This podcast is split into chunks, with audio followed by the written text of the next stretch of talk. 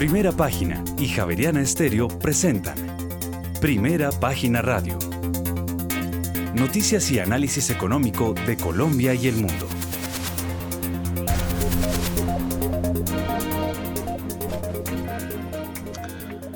Muy buenos días, son las 6 de la mañana y 3 minutos. Les damos la bienvenida a una nueva emisión de Primera Página Radio. En este viernes 25 de noviembre del año 2022 tendremos todas las noticias y el análisis económico de Bogotá, Colombia y el mundo hasta pasadas las 8 de la mañana. Bajo la dirección de Héctor Hernández y Héctor Mario Rodríguez, hoy presentamos. El Consejo de Estado anuló el nombramiento de Alberto Carrasquilla como miembro de dedicación exclusiva de la Junta Directiva del Banco de la República. Además, productos y servicios que serán desindexados del salario mínimo ya no se atarán a la inflación básica, sino a la unidad de valor tributario. Por su parte, el ministro de Hacienda, José Antonio Campo, confirma que las subastas de test se, retomarán en las primeras semanas del próximo año, como usualmente se hace. El canje de deuda externa aún no está decidido. Y el ministro insiste en que la inflación actual es dominante de oferta y espera que baje en noviembre por la moderación de los precios de los alimentos y la reducción de las tarifas de energía y de 66,8 hasta el 61,1% bajo el porcentaje de empresarios que espera tener mayores ventas en los siguientes 12 meses, de acuerdo con la más reciente encuesta del Banco de la República. Y los manifestantes llegaron a un preacuerdo con empresas públicas de Medellín y levantaron el bloqueo en Hidroituango. Por su parte, el presidente Gustavo Petro vuelve a mostrar su desacuerdo con el fracking y dice que su práctica destruye el agua y el territorio. Tendremos estas y otras noticias hoy en primera página radio, 6 de la mañana y 4 minutos. Héctor Hernández, muy buenos días. Muy buenos días a todos nuestros oyentes. Eh, buenos días a usted, Juan Sebastián, a la mesa de producción, a nuestros analistas, ya veo que está conectado Jorge Gutiérrez y principalmente a nuestros oyentes. Bueno, em, esa noticia de Daniel Tamara de, de que anularon la designación de Alberto Carrasquilla como miembro de la Junta Directiva del Banco de la República eh, pues bueno, eso tiene sus implicaciones a futuro, ¿no? Eh, las eh, implicaciones a futuro es que dentro de año y medio, dentro de año y medio o dentro de un año, dentro de, sí, creo que es dentro de dentro de un año, ya el gerente, de, o sea, en enero, si no estoy mal, que de enero del 2000, o sea, en enero de 2024, eh, la posibilidad de que el presidente de la República, Gustavo Petro, tenga mayoría, es ya un hecho. Eh, sencillamente por lo siguiente, ya hay el nuevo eh, integrante o la nueva integrante, porque creo que esto está basado en el tema de género, que se requería por lo menos que la Junta estuviese integrada en un 30% por mujeres. Había dos mujeres y, y se fueron dos mujeres y entró una mujer. Entonces redujeron la participación de la mujer en la Junta. Entonces, esto hace que eh, entonces el presidente Gustavo Petro designe a la nueva integrante, porque me imagino que va a tener que ser mujer, y en el momento en que tenga la potestad de hacer el cambio de dos codirectores que le corresponde a cada presidente de la República a mitad de gobierno, entonces ya tendrá otros dos integrantes. Con esto suma tres codirectores nombrados por el, por el gobierno actual y eh, eh, más el ministro de Hacienda, entonces ya hace cuatro votos, ya hace mayoría. Bueno, eso pasa cuando, y yo creo que sobre eso el presidente el entonces presidente de la República, Iván Duque Márquez, lo sabía. Y, bueno, vamos a, tener una mayoría ya de gobierno de manera rápida tal y como ocurrió en el gobierno de Iván Duque, eh, en donde terminó eh, prácticamente, prácticamente no, toda la junta era, excepto el gerente, era eh, integrada por Iván Duque. Entonces, porque eran cinco codirectores, todos nombrados por él, más el ministro de Hacienda,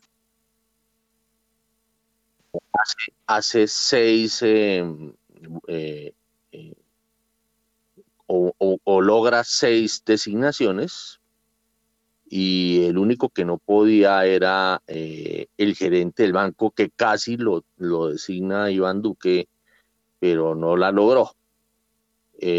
entonces, em, la cosa tiene sus implicaciones políticas hacia el interior de la Junta Directiva del Banco de la República. Bueno, hoy es viernes, hoy habrá arqueología musical, son las seis de la mañana y nueve minutos y vámonos con la noticia económica internacional. Sí, señor, porque es probable que la actividad sea silenciada en los mercados globales este viernes y se espera poco ímpetu por parte de los inversionistas estadounidenses, ya que el feriado de acción de gracias de este jueves se extiende hasta un cierre anticipado en Wall Street durante esta jornada. Hoy Wall Street actúa a media sesión, pues viene la feria del consumismo, el Black Friday. En Europa, los mercados presentan un comportamiento débil reaccionando a las minutas de la Fed, que fortalecieron la señal de que se elevarán las tasas en menor magnitud y datos positivos Alemania que revelan un mejor dato de confianza empresarial. La expectativa de que la Reserva Federal siga un ritmo menos agresivo en las próximas subidas de tipos ha seguido apoyando las subidas en algunos mercados, mientras que el rendimiento de los bonos del Tesoro de Estados Unidos a 10 años bajan hasta mínimos de más de siete semanas y el dólar se debilita frente a sus principales pares. El rendimiento del Tesoro a 10 años bajó hasta el 3,65%, el nivel más bajo desde el 5 de octubre y el rendimiento a dos años cayó a un mínimo de una semana en el 4,42%. Los inversores ven ahora los tipos de interés estadounidenses por encima del 5% en torno al mes de mayo y las probabilidades de que la Reserva Federal reduzca su ritmo de subida en medio, en medio punto el 14 de diciembre, tras una serie de subidas de 75 puntos básicos, son aproximadamente dos tercios. Mike Wilson, quien es estratega jefe de acciones de Estados Unidos en Morgan Stanley, dice que nos estamos acercando al final del mercado bajista en Wall Street, pero las cosas podrían seguir siendo desafiantes por algún tiempo. El movimiento, dice él, eh, final hacia el mercado bajista probablemente se reduzca en el primer trimestre del próximo año cuando las empresas consigan los beneficios estimados. Finalmente, el sector de las criptomonedas sigue penalizado por la falta de confianza inversora tras el crash de FTX. El Bitcoin cotiza los 16 mil dólares y el Ethereum ya rosa los 1.100 dólares. Bueno, muy bien, son las 6 eh, de la mañana y 11 minutos. Em, aquí yo veía o yo lo oía usted dando unos datos relacionados con los tesoros de los Estados Unidos. Y dice el rendimiento del tesoro a 10 años, o usted lo dijo, bajó hasta 3,65%, el nivel más bajo desde el 5 de octubre, sí. Sí, pero esto, si usted lo compara con un año atrás aproximadamente, eh, esto es, em, esto es eh, una, un comportamiento extremadamente alto, porque hace cerca de un año los tesoros llegaron a estar un año larguito. Los tesoros llegaron a estar a una tasa eh, alrededor del 0,85, 0,90%. Eh, y, lo mismo habla usted de el rendimiento a dos años que está en 4,424%.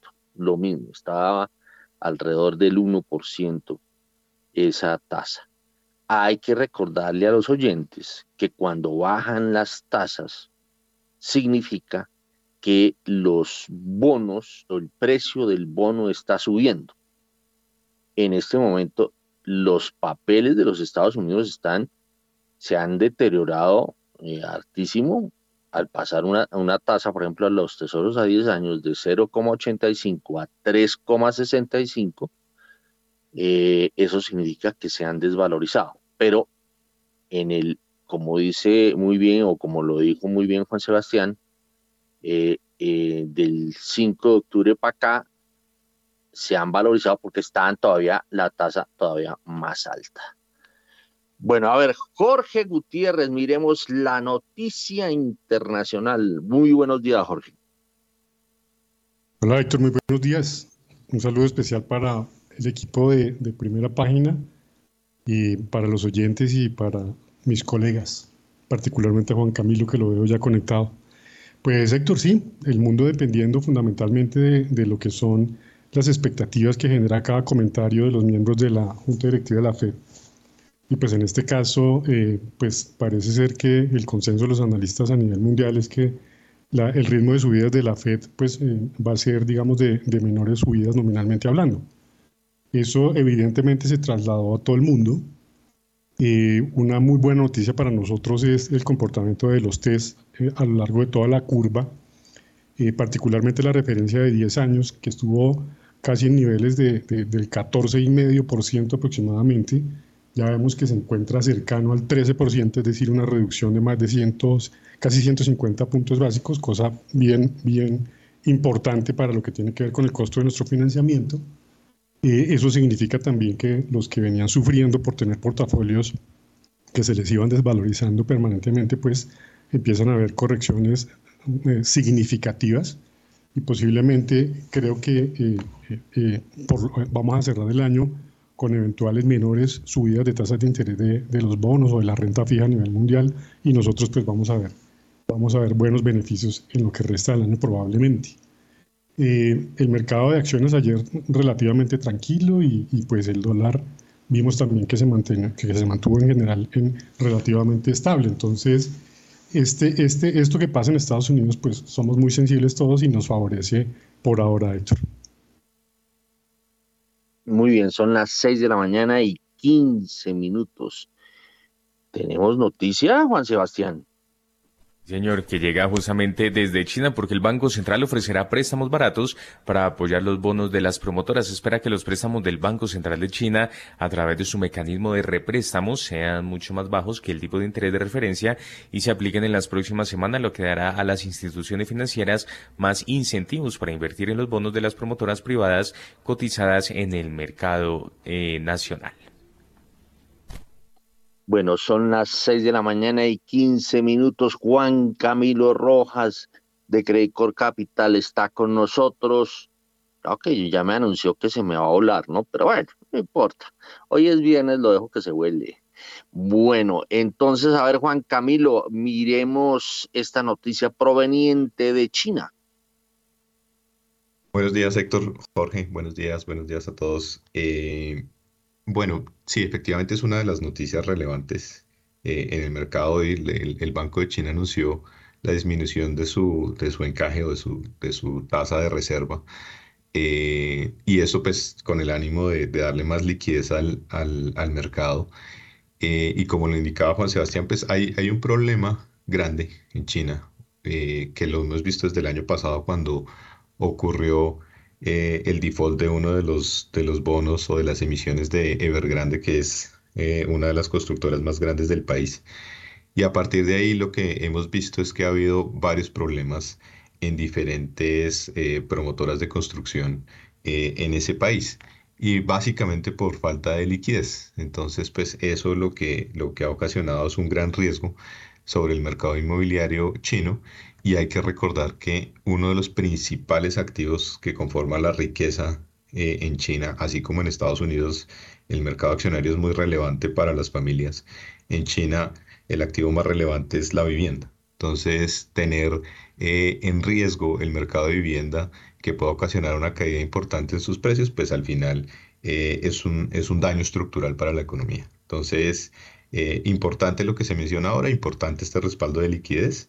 Vamos a ver qué pasa porque también anoche teníamos noticias de, posibles nuevos cierres en, ciudades de, China eh, con ocasión pues, del, máximo alcanzado en los casos de COVID eh, diarios eh, en la historia, digamos, ya de lo que llevamos de la pandemia, incluso superando lo que habíamos visto en, en marzo de este año, que había sido como el pico más relevante posterior a, a, lo, que, a lo que había sido el, la primera ola, digamos, de, todo este tema de COVID. Entonces, eh, bien relevante y, y, ahí hay un balanceo como de noticias, unas buenas por el lado de liquidez, que ayudan, pues, desde luego a, frenar un poquito la expectativa sobre lo que pudiera pasar con el sector de la construcción y por el lado malo, pues posibles nuevos cierres que, eso retrasa desde luego el, proceso de normalización de la economía china. Bueno, muy bien, son las 6 de la mañana y 18 minutos. Óigame, Juan Camilo, usted cuando está hablando de, de, ese, de esos picos, ¿está hablando de los picos en China o de los picos en el mundo? en materia de COVID? En China, en China. Los picos diarios de contagios, de nuevos contagios en, en China.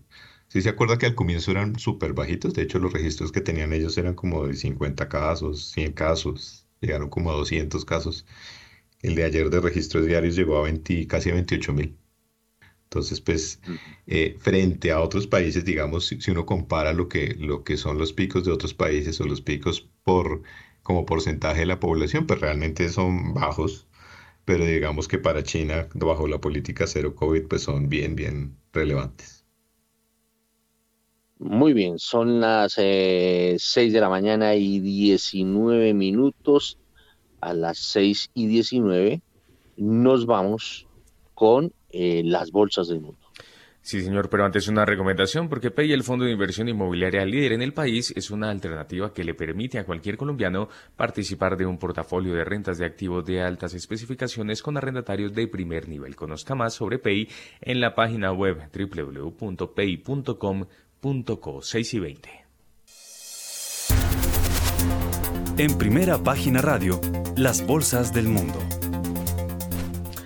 Mayor parte de los activos asiáticos retrocedió mientras se asoma el fantasma de la estanflación. El aumento de los casos de COVID-19 en China llevó al mayor importador de petróleo del mundo a reintroducir medidas estrictas de bloqueo en varias ciudades importantes, afectando la, la actividad económica y por lo tanto la demanda de crudo. El Nikkei de 225 acciones de la Bolsa de Tokio terminó con un retroceso del 0,35%. El índice más amplio, el Topix, perdió 0,04%. Por su parte, el índice de referencia de la Bolsa de Shanghái ganó 0,4%, mientras que el parque de Shenzhen descendió 0,48%. El índice Hang Seng de la bolsa de Hong Kong perdió 0,49%, mientras que el Kospi de la bolsa de Seúl cayó este viernes 0,14% y finalmente el índice de valores tecnológicos Kosdaq bajó 0,63%. Por su parte, las acciones europeas bajan con poco volumen a la espera de Wall Street tras el festivo de Acción de Gracias. La economía alemana creció un poco más de lo que se pensaba inicialmente en el tercer trimestre, según los datos publicados este viernes, ya que el Producto Interno Bruto se expandió 0,4% en lugar de un 0,3% informado en su primera lectura. El selectivo bursátil español IBEX 35 perdía 0,70%. El índice DAX alemán cotizaba 0,28% a la baja, mientras que el CAC 40 de París cotizaba sin cambio. Finalmente, el FTSE 100 de Londres mm, subía 0,1%. Hasta ahora, Héctor, minuto 61, Gales 0, Irán 0.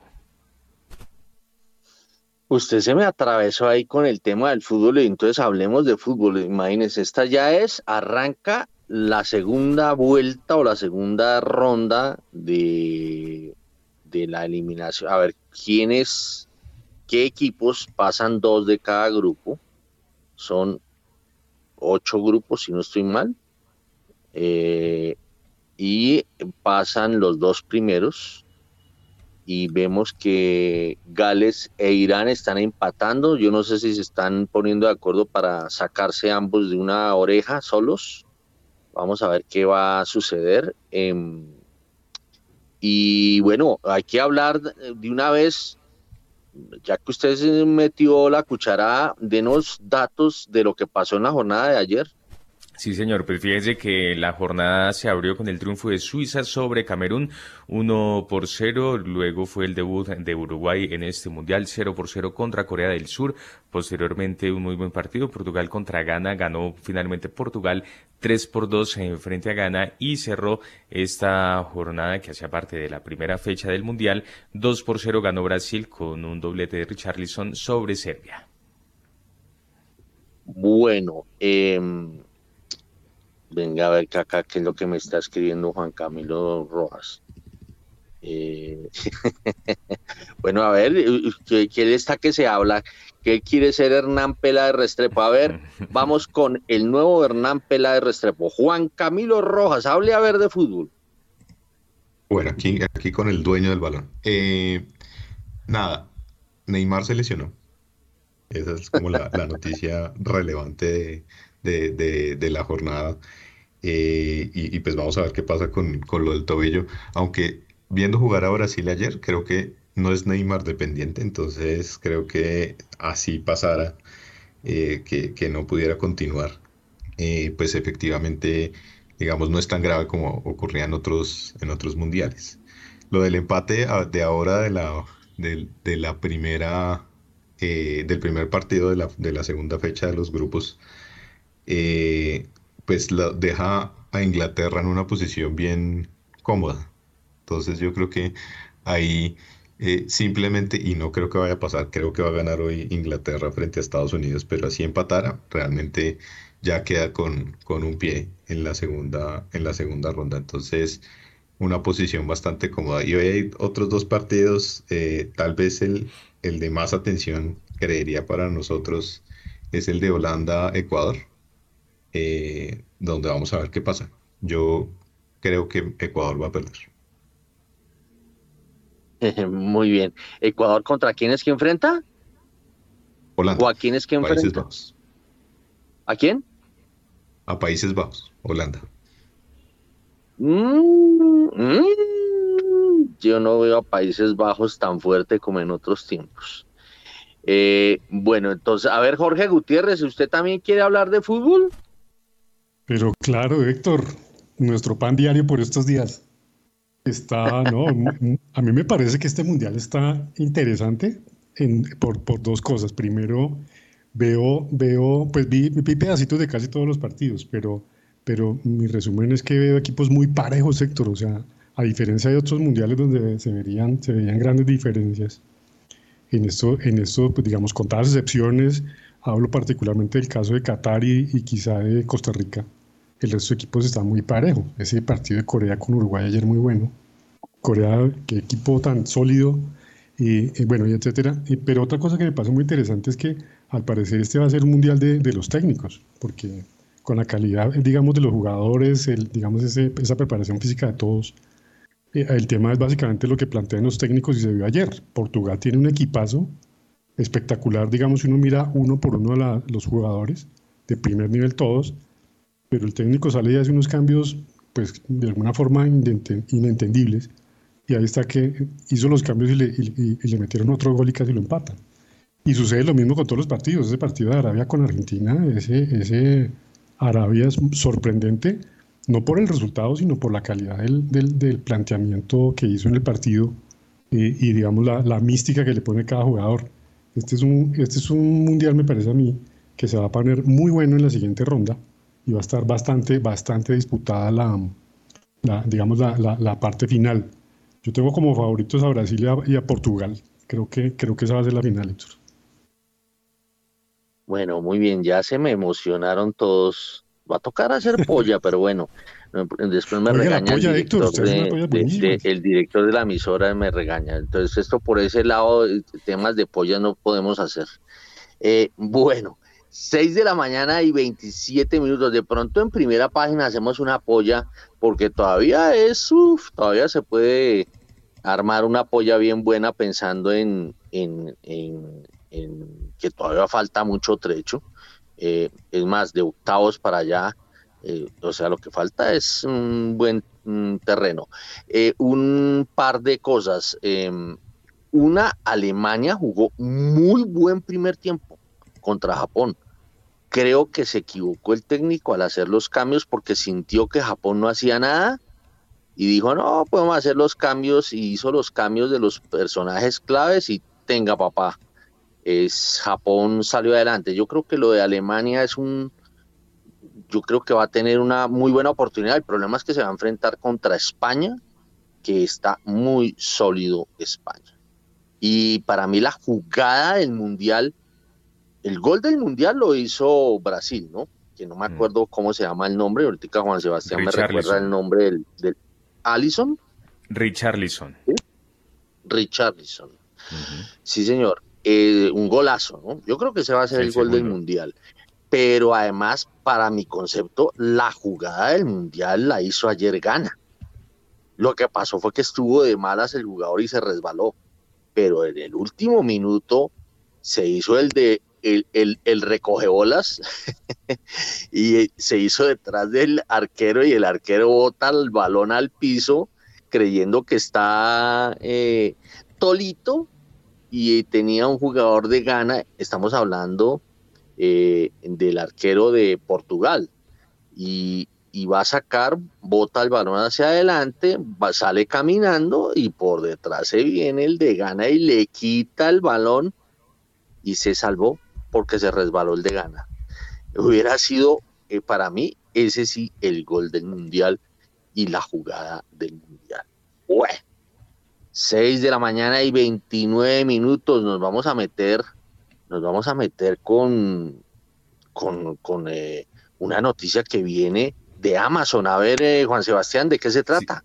Es que fíjese, Héctor, que los trabajadores de Amazon en Estados Unidos, Alemania, Francia y también en Colombia están llamados a huelga durante este Black Friday. Make Amazon Pay, lo que significa haga que Amazon eh, pague, es el llamado de atención de los organizadores sindicales con interrupciones previstas en más de 30 países. Amazon está exprimiendo hasta la última gota que puede. Amazon exprime a los trabajadores. Los salarios reales están bajando mientras la corporación obtiene ingresos récords, eh, récord de 121 mil millones de dólares para el segundo, segundo trimestre de este 2022 y duplica sus tácticas antisindicales. Así lo advierten los organizadores organizadores. Muy bien, a ver, eh, Juan Camilo, eh, háblenos de Amazon. Pues nada, se vive, se siente aquí marchando por los de Amazon. Eh, ahí lo importante, Héctor, es que efectivamente este año sí se está sintiendo ese, como ese golpe, dado que pues la inflación eh, ha sido, ha sido alta, pues históricamente alta. Llevamos 40 años, o llevábamos 40 años sin ver una inflación eh, así en Estados Unidos. Eh, y usualmente los salarios en Estados Unidos son más bien fijos, digamos, no, no, no se mueven en muchos años, dado que se, la costumbre era que la inflación era muy baja y digamos para hacer un ajuste salarial pues había que acumular varios años al final de inflación. Este año pues hemos visto esa cifra máxima, digamos, en el pico de la, de la variación anual eh, del 9.1% por allá a mitad de año. Eh, y eso, pues, evidentemente ha tenido unos efectos muy fuertes en términos de, poder adquisitivo de las personas. O sea, eh, yo estuve la semana pasada en, en, en Estados Unidos y me entrevisté con varios locales y, y, lo que les preguntaba era, bueno, ¿sí lo sienten? O sea, ¿sí, sí se siente ese, ese, tema de la inflación o es un tema de mercado, de que los, lo, lo, que nosotros vemos desde afuera? Y me decían, sí se siente. O sea, hemos dejado de consumir eh, alimentos que antes eran parte pues, de nuestra dieta normal. Eh, y uno sí lo ve en los precios, desde luego, eh, de esas chocolatinas que uno compraba las sneakers y todas esas que uno compraba por un dólar, dólar y medio eh, o dos dólares máximo, hoy están a tres dólares, por ejemplo. Eh, una, una lata de gaseosa eh, está alrededor de los tres dólares, dependiendo, pues digamos, el, si es un supermercado o si uno llama a un restaurante. Entonces, efectivamente, eso sí lo empiezan a sentir. Y las compañías, pues como, como lo indicaba ahora Juan Sebastián, pues efectivamente han visto beneficios estos, este año. Seguramente eh, en algunos casos, no es el de Amazon, pero en algunos casos inferiores a los de los años anteriores, pero igual beneficios, no, no han tenido pérdidas. Entonces, pues eso al final, digamos que no se traduce en un ajuste salarial eh, que ayude a los empleados efectivamente a nivelarse en términos inflacionarios. Entonces, eso que, que, digamos se está haciendo hoy noticia en Amazon, seguramente está pasando en muchas compañías eh, con menos ruido, entre comillas, digamos, no, no, no con este ruido mediático, pues desde luego que tiene esta multinacional, pero seguramente hay muchos trabajadores inconformes con, con el salario hoy en, en Estados Unidos. Muy bien, son las 6 de la mañana y 33 minutos. A, ver, eh, Jorge Gutiérrez, mmm, hoy es el primer día después de eh, Acción de Gracias eh, que se celebra en los Estados Unidos. Y ya hemos identificado que cuando que el día previo a Acción de Gracias es que termina el partido de verdad en el sistema financiero estadounidense y ya de aquí en adelante es bajada y la cosa la toman como suave. Eh, a ver, ¿usted cómo siente o empieza a sentir los mercados a partir de hoy? ¿Cómo los vio? Y usted cuando operaba y se machucaba los dedos en el mercado, ¿cómo sentía ese, ese nuevo rumbo después del Día de Acción de Gracias en los Estados Unidos? Eh, de acuerdo, Héctor. Eh, yo diría que el, digamos, el mes importante de, en donde empieza a mirar, a, ver si cierres y cosas en, Estados Unidos es septiembre. Ellos, ellos creo que hacen cortes fiscales eh, por esa época y ahí para adelante la cosa se va suavizando. Esta semana se vio, pues me imagino todos preparados para, para, este día tan importante en Estados Unidos, que digamos se dio ayer, pero, pero que tiene consecuencias para hoy. De hecho, hoy opera mediodía el mercado y, e históricamente lo que uno ve es que las operaciones bajan de manera importante, las volatilidades se disminuyen sustancialmente y de ahí en adelante igual el ritmo del mercado, pues si bien no disminuye de manera material, sí las volatilidades tienden como, como a disminuirse. Entonces, eh, sin embargo, yo creo que eh, ese comportamiento en relación con lo que habitualmente sucede en Colombia, digamos, no, no, no pasa igual, porque eh, en lo que tiene que ver con el tipo de cambio nuestro, yo recuerdo que el último mes siempre es, siempre es un poco movido tiene una volatilidad eh, importante. Hay mucho giro que, que, hacen multinacionales y cosas de esas. Eh, bueno, y con lo que estamos viviendo por estos días con el tema político, en eh, donde se hacen anuncios inesperados que sorprenden, que no gustan y cosas de esas, de pronto ahí nos vamos a desligar. Yo pienso que de todas maneras la volatilidad en, Colombia se va a disminuir en, el último mes del año, pero creo que vamos a empezar un año 2023 candela, porque el primer trimestre lo veo apretado por muchas razones. Creo que este tema del incremento del salario mínimo, querámoslo o no, va a ser alto y eso, eso más temprano que tarde, distinto a otros años, creo que va a pegar más rápido en inflación. Eh, ese incremento, hay muchas cosas indexadas, particularmente en el tema de costos salariales, eh, en lo que tiene que ver pues, con ese incremento del salario mínimo que tienen un impacto muy importante en lo que tiene que ver con, con consumo y cosas de esas y se, se va a trasladar rápidamente a inflación. Quizá la única diferencia eh, con relación a años anteriores es que la base estadística de la inflación va a ser un poco más alta, si mal no recuerdo, porque las inflaciones de, de este año pues han sido altas todos los meses y eso de alguna manera, esa base estadística alta del año pasado con relación al nuevo año, pues en algo favorece la inflación. Entonces, sí, usted, comparto lo que usted dice, Héctor, de pronto podemos esperar menores volatilidades. y menos nervios en el mundo y pues sumémosle a eso esos anuncios que decíamos ahora que empiezan a verse no solamente de los miembros de la Fed, sino de los analistas en general que ven posibles incrementos de menor valor nominal, Héctor. Bueno, aquí veo que levanta la mano Juan Camilo Rojas. A ver, tómese el programa. Muchas gracias, Héctor. Acuérdese que ya casi me voy, entonces téngame paciencia. Eh, bueno, yo, creo que este año, este fin de año va a ser particularmente volátil. Eh, teniendo la reunión de la FED eh, casi que a mediados del mes de diciembre, deberá ser por ahí alrededor del 14 de, diciembre, eh, y esperando, digamos, toda la expectativa que hay alrededor de si la Fed disminuye o no su velocidad en los incrementos, y más allá de eso que pareciera que que es bastante probable, eh, lo, lo, que va, lo, lo que va a enunciar hacia futuro. Hay que recordar que además en diciembre, pues la Fed publica la actualización de sus proyecciones eh, macroeconómicas para, para ya lo que va a ser eh, el próximo año y, y, a largo plazo. Entonces, yo creo que dadas las circunstancias, dado lo que estamos viendo en, en términos de inflación, eh, de la probabilidad de recesión, de la desaceleración global y digamos de todos estos temas que, que,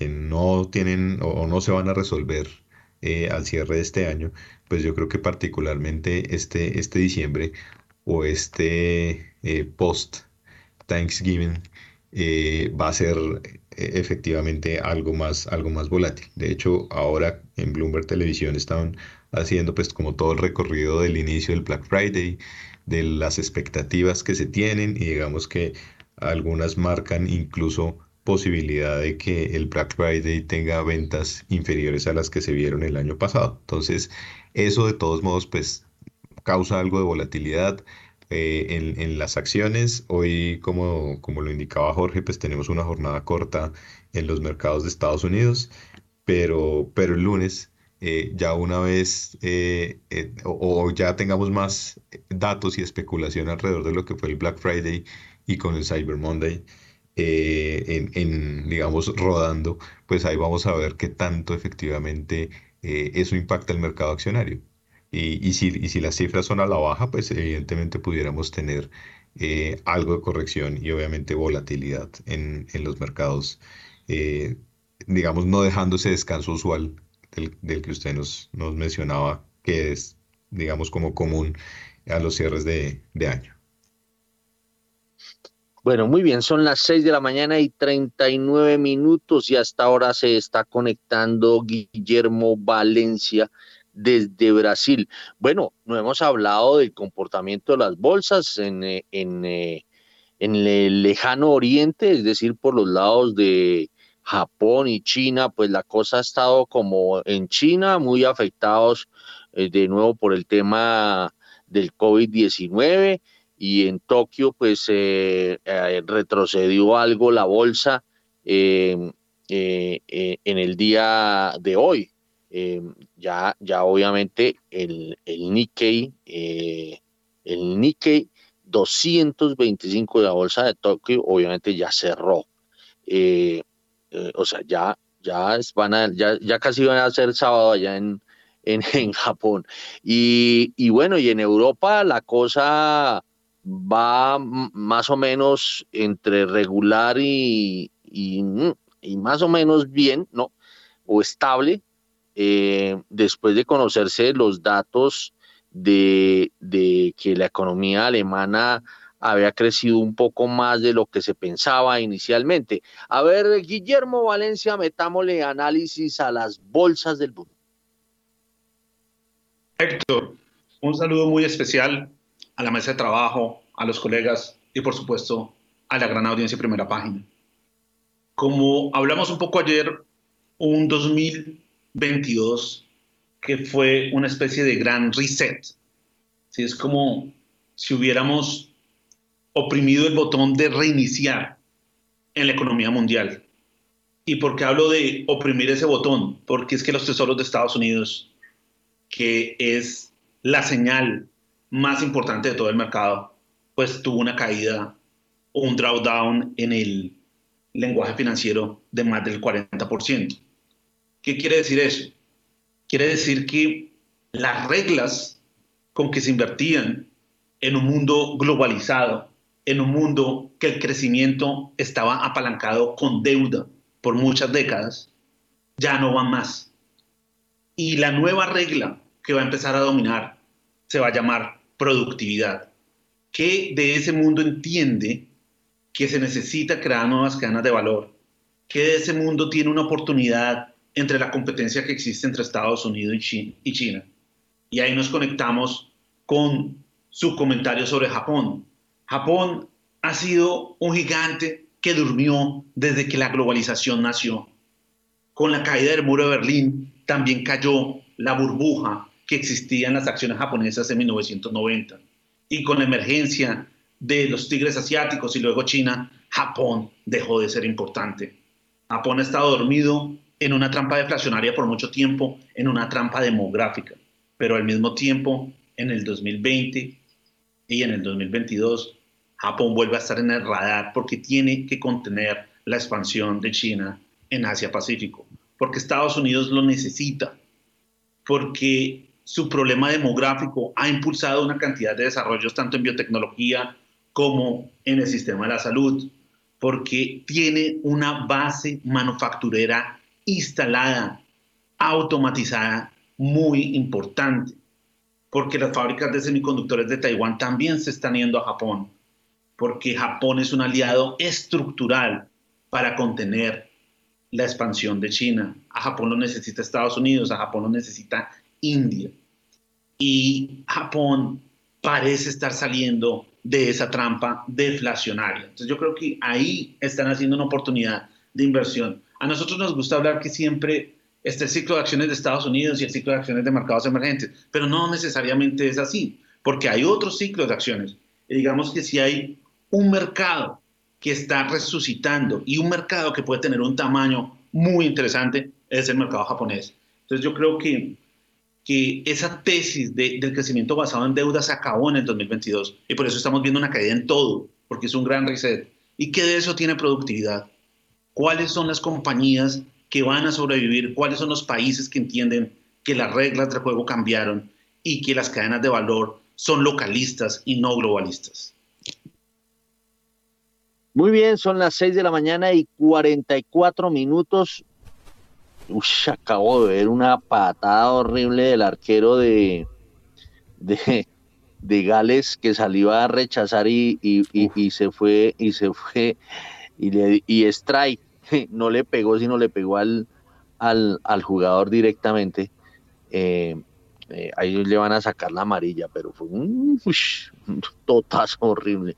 Oiga, ¿cómo así que la jugada del Mundial, Juan Camilo me manda un video, pero yo hasta ahora no puedo ver el video? Eh, qué brutal charla del entrenador de Arabia Saudita contra Argentina. A ver, resúmanos en dos palabras esa charla. No, pues ahí, ahí lo que, básicamente lo que pasa es, es, el medio tiempo y el técnico de Arabia les dice a los jugadores que, que, es lo que quieren hacer, que si quieren sacar sus celulares y tomarse una foto con Messi, que lo pueden hacer sin problema, pero que lo que él esperaría es que cuando Messi tenga la pelota todos vayan a atacarlo, no, no, a, no, no retrocedan. Entonces, ¿qué, ¿qué, es lo que están haciendo? Básicamente es eso, pero pues con, más ímpetu. Óigame, acordándome de, siguiendo con el tema del mundial, eh, ahora es cierto, eso es como si mi mamá eh, fuera mi papá, pues entonces sería diferente. pero digamos, hablando de supuestos, el, em, imagínense por un instante si Colombia hubiera entrado en el repechaje y hubiese eh, eliminado hubiese entrado en lugar de Australia. Imagínense por un instante a ver cómo iríamos. Eh, yo veo el nivel del mundial, les, les eh, confieso, se me hace que el nivel del mundial mm, está frente a otros mundiales, o por lo menos al de Rusia, lo veo un poco más bajo. O sea, estamos igualándonos por lo bajo. Es más, cuatro resultados 0-0, ¿no? Y si hoy sigue así la cosa de, de, de uy, echaron al arquero del... Expulsado. sí, expulsaron al arquero de Gales por esa salida tan tan monstruosa, porque salió con la pierna en alto y casi se lleva por delante, o se llevó por delante al jugador eh, eh, de Irán. Uy, sí, eso fue brutal. Bueno, entonces eh, em, yo siento que a Colombia hasta de pronto hubiera navegado mejor que muchos otros países, pero bueno, ahora es cierto, eso es pensar con el deseo, ¿no? si hubiese sido así, entonces sería asa. Entonces, pues no, no nos sirve eso. Bueno, vámonos con las bolsas latinoamericanas que se nos hizo tarde porque vamos con eh, arqueología en breve. Las bolsas latinoamericanas en primera página radio. 6 de la mañana y 47 minutos y los mercados accionarios alrededor del mundo mostraron movimientos mixtos en la sesión de este jueves, pues hubo una disminución en el volumen de operaciones, ya que no se registraron movimientos en el mercado estadounidense debido al feriado por el Día de Acción de Gracias. El índice Standard Poor's Merval de la Bolsa de Comercio de Buenos Aires cerró con una subida del 1,53%. El índice Bovespa de la Bolsa de Valores de Sao Paulo ganó 2,93% a pesar de los rumores de nombramientos en el futuro de Luis Ignacio Lula da Silva. El índice de precios y cotizaciones de la Bolsa Mexicana de Valores bajó 0,03%. El índice MSCI Colcap de la Bolsa de Valores de Colombia retrocedió 0,19%. Además, el índice IPSA de la Bolsa de Santiago de Chile se recuperó 0,24% y finalmente el índice general de la Bolsa de Valores de Lima ganó 0,12%. Bueno, a ver, 6 y 48, Luzcas y Juan Camilo en un minuto. Juan Camilo Rojas de Crecor Capital. Vale, bueno, nada. Eh, ayer pocos movimientos. Brasil tal vez el más importante y pues el, el que sobresale por encima de todos con ese casi 2.8% arriba. El resto de, bolsas de Latinoamérica bastante quietas, por lo que explicaba Juan Sebastián. Ayer no tuvimos jornada en Estados Unidos, eh, lo, que quiere, lo que quiere decir que varios bancos de inversión con sede allá pues también tenían descanso. Eh, y eso disminuye los flujos. Entonces, pues no mucho que comentar en realidad de, la jornada. Seguimos con la volatilidad global. Eh, impactados un poco por, por la evolución reciente de los commodities, que ahí interviene nuevamente China. Eh, entonces, pues vamos a ver si hoy con esta media jornada tenemos algo más de movimiento, pero yo creo que ya nos vamos más para la próxima semana. Bueno, muy bien, son las 6 y 49. A ver, eh, Guillermo Valencia desde Brasil, ¿alguna anotación con relación al vecindario? Pues Héctor, yo creo que que si bien como Latinoamérica se ha visto interesante este año, pues desde el contexto general, o sea, si uno mira una ventana de tres años, pues no ha sido la, la, bolsa que ha tenido el mayor desempeño. la preocupación que a mí me da la región está más en las monedas. Porque yo creo que por ahora lo que hemos visto de la moneda no tiene nada que ver con el riesgo idiosincrático. Ha sido más el factor macro del dólar fuerte a nivel mundial pero creo que en el 2023 el riesgo idiosincrático va a pesar y va a afectar las monedas, sobre todo en México y Brasil. Entonces, eh, yo, yo, creo que ese es el, el factor más importante a tener en cuenta. 6 y 50. Vámonos con la Bolsa de Colombia, Juan Sebastián. Sí, señor, Gigantes, una recomendación porque justo hoy es el momento para que empieces a conquistar el mercado global colombiano y compra activos eh, globales en pesos colombianos y así diversificar tu portafolio de inversión. Conoce más en bbc.com.co 6 y 50. En primera página radio, las acciones de Colombia. Transacciones en la Bolsa de Valores de Colombia cayeron 72,50% y la acción más desvalorizada fue la de Canacol Energy con un 4,84%. Las negociaciones alcanzaron los 14.748 millones de pesos en 1.146 operaciones. La acción más negociada de la jornada de este jueves fue la de Ecopetrol con 4.065 millones de pesos. Preferencial Bancolombia con 1.864 millones de pesos y Grupo Bolívar con 1.612 millones de pesos. La acción más valorizada fue la de Mineros SA con un alza del 9,44%, Semes Latam Holding con 5,29% y Grupo de Energía de Bogotá con 2,68%.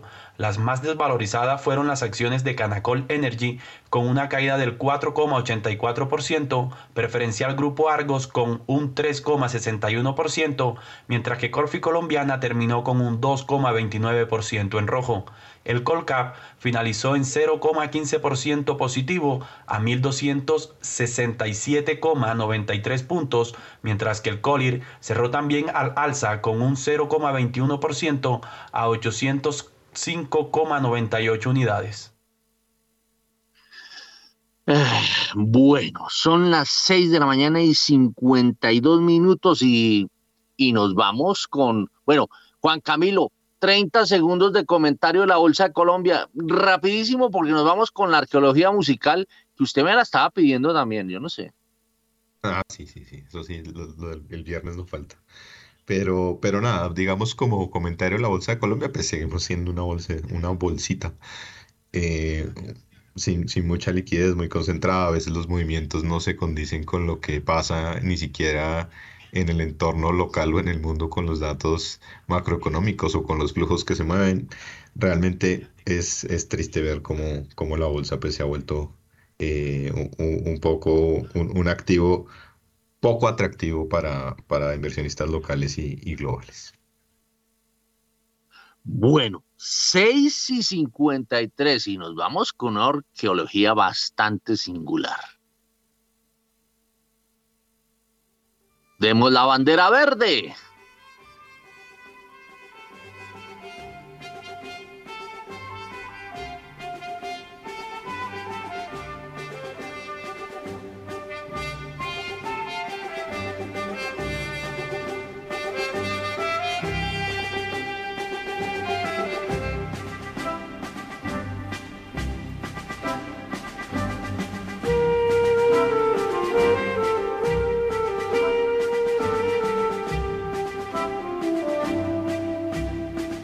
Es el famosísimo bolero de Ravel.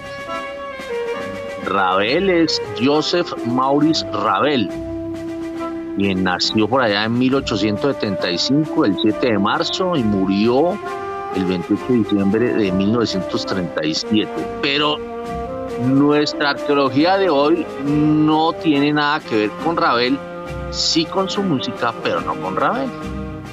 Y nos vamos entonces con la sustancia de la arqueología musical de hoy.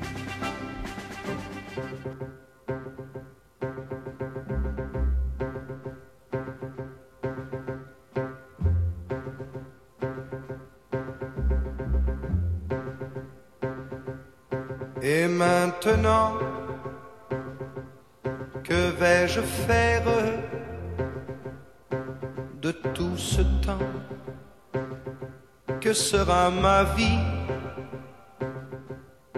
De tous ces gens qui m'indiffèrent. La música de fondo de este tema, voy a ver si lo digo bien, y Mantino, que es eh, y ahora en francés.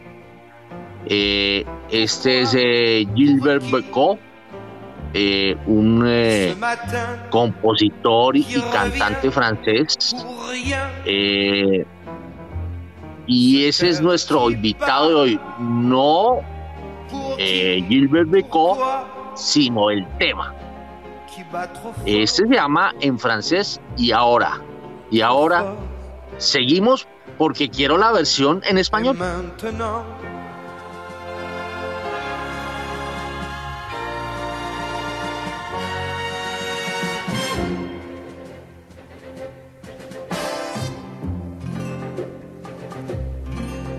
Qué te vas? ¿Por qué te alejas? Fue sin querer que tu orgullo herí. ¿Qué voy a hacer? Bueno, este tema fue eh, mm, un éxito en Francia y pues en el habla hispana a comienzos de los 70, específicamente en 1961 pero el tema es de una trascendencia tal que eh, ha tenido 200 versiones. Y ustedes vieran las versiones que hay de este tema que eh, aunque lo cantó también eh, Gilbert Becot en, en inglés, vámonos con la primera versión en inglés.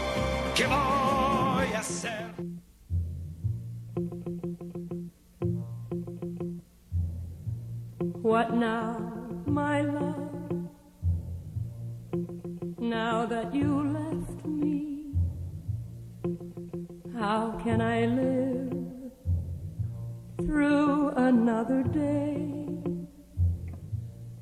Esta es Jane Morgan que aún vive, nació el 3 de mayo de 1924, una reconocidísima cantante estadounidense. Pero eh, además de Jane, eh, oigamos esta de Shirley Bassey.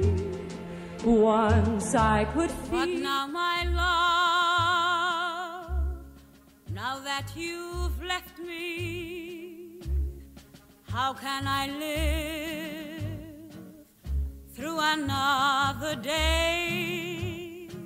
Este, este tema de interpretado por Shirley Bassey, que fue una dura de, los, eh, de las bandas sonoras de James Bond, cantó como tres veces el tema central de, la, de las películas de James Bond. Eh, fue número 5, la llevó al número 5 en las listas de los Estados Unidos. Y esta es otra versión de Benny King.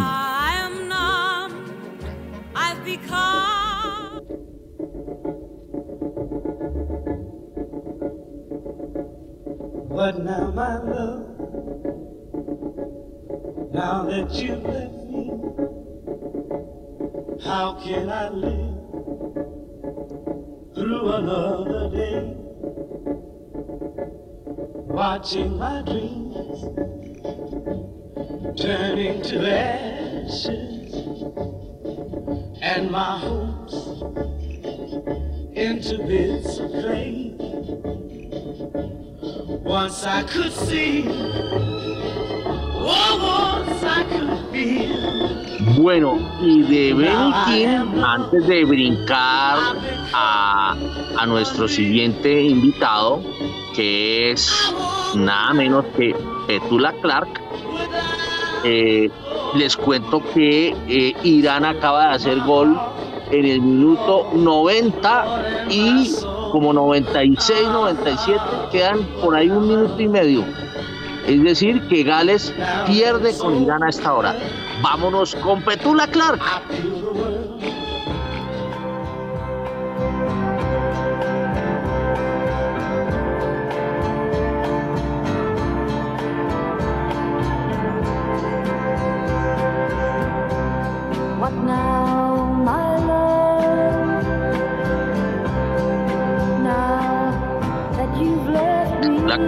De los personajes eh, femeninos eh, eh, más sobresalientes en materia de canto. es una, una inglesa reconocidísima en materia musical. Y teníamos, ya habíamos oído una versión en español, pero vámonos con otra versión en español.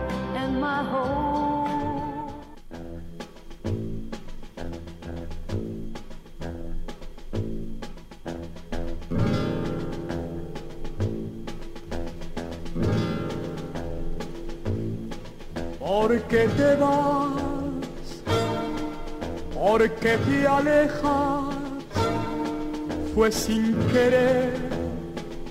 Este es el famoso Rafael. a las 7 en punto, son las 7 en punto. Vamos al corte sin comerciales y regresamos enseguida con esto. ¿Y ahora qué?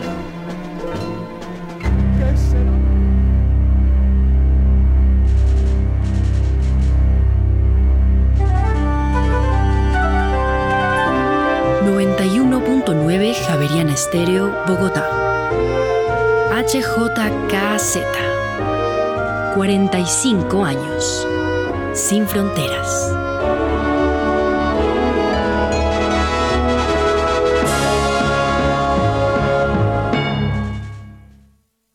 No, 7 de la mañana y un minuto y acaban de ponerle, mejor dicho, fin a la, a la al partido entre Gales e Irán. Y Gales pierde 2-0 y le hicieron el segundo gol ya terminando el partido. En los últimos tres minutos le arreglaron el caminado a, a, Gales. Bueno, Gales creo que queda con un punto y Irán se va con tres puntos porque había perdido, ¿no? Sí, señor. Bueno, son las de la mañana y dos minutos y seguimos avanzando. Pasamos, ya estamos en A ver, escuchemos. What now, my love?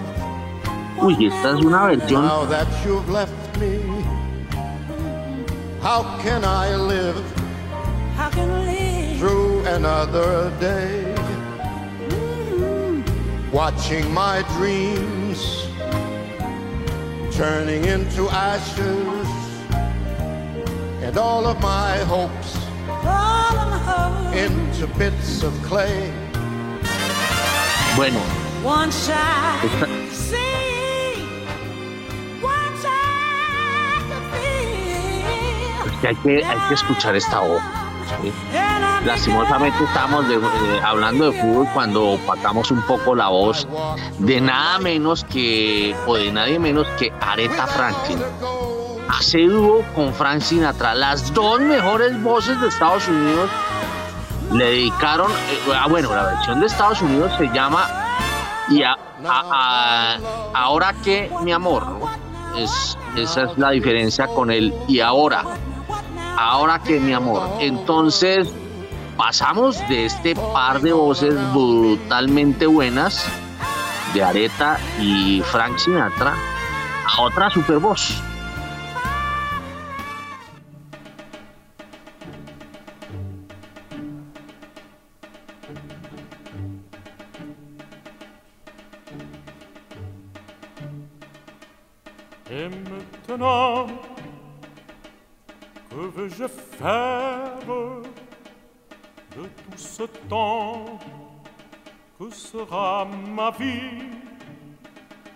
Este es el famosísimo José Carreras, el tenor catalán, super voz.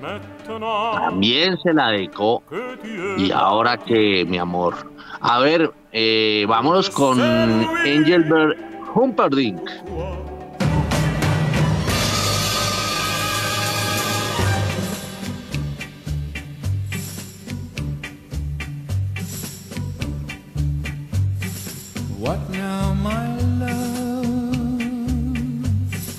Now that you've left me, how can I live through another day? Pero ahora pasemos a otro. Este hizo un show. eh, yo vi la versión del show en directo, pero es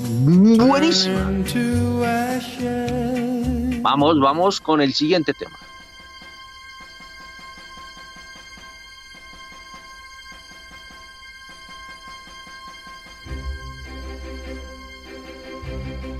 What now, my love? Now that you left me, how can I live through another day? Watching my dreams turn into ashes. Nada menos que Elvis Presley. Y de Elvis Presley eh, brincamos a un grupo de morenos famosísimo en los años 70.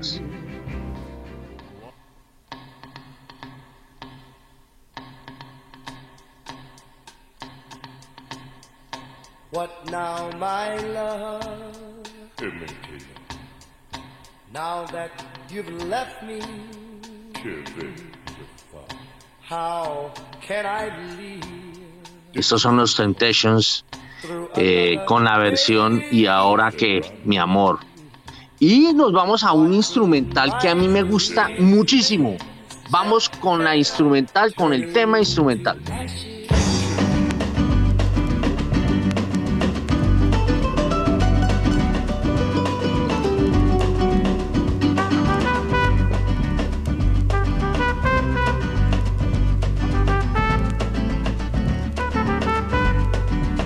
Este es el famoso, famosísimo Herr Alpert.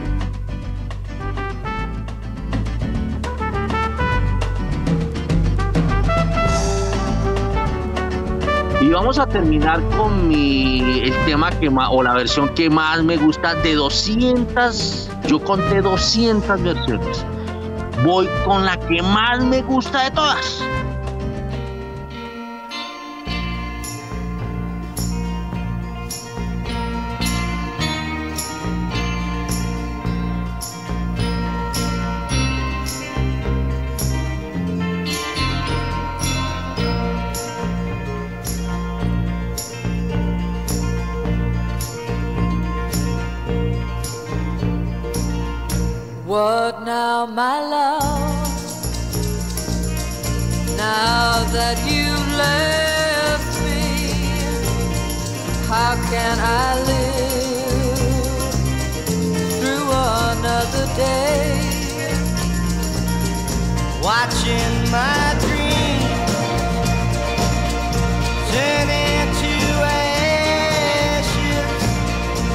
Estas son las voces inconfundibles de Sonny and Cher.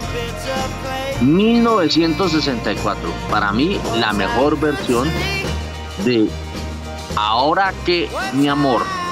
O en francés, o la versión, o el tema, o el título francés que es Y ahora. Y ahora nos vamos a, nos vamos a las 7 de la mañana y 8 minutos a comerciales.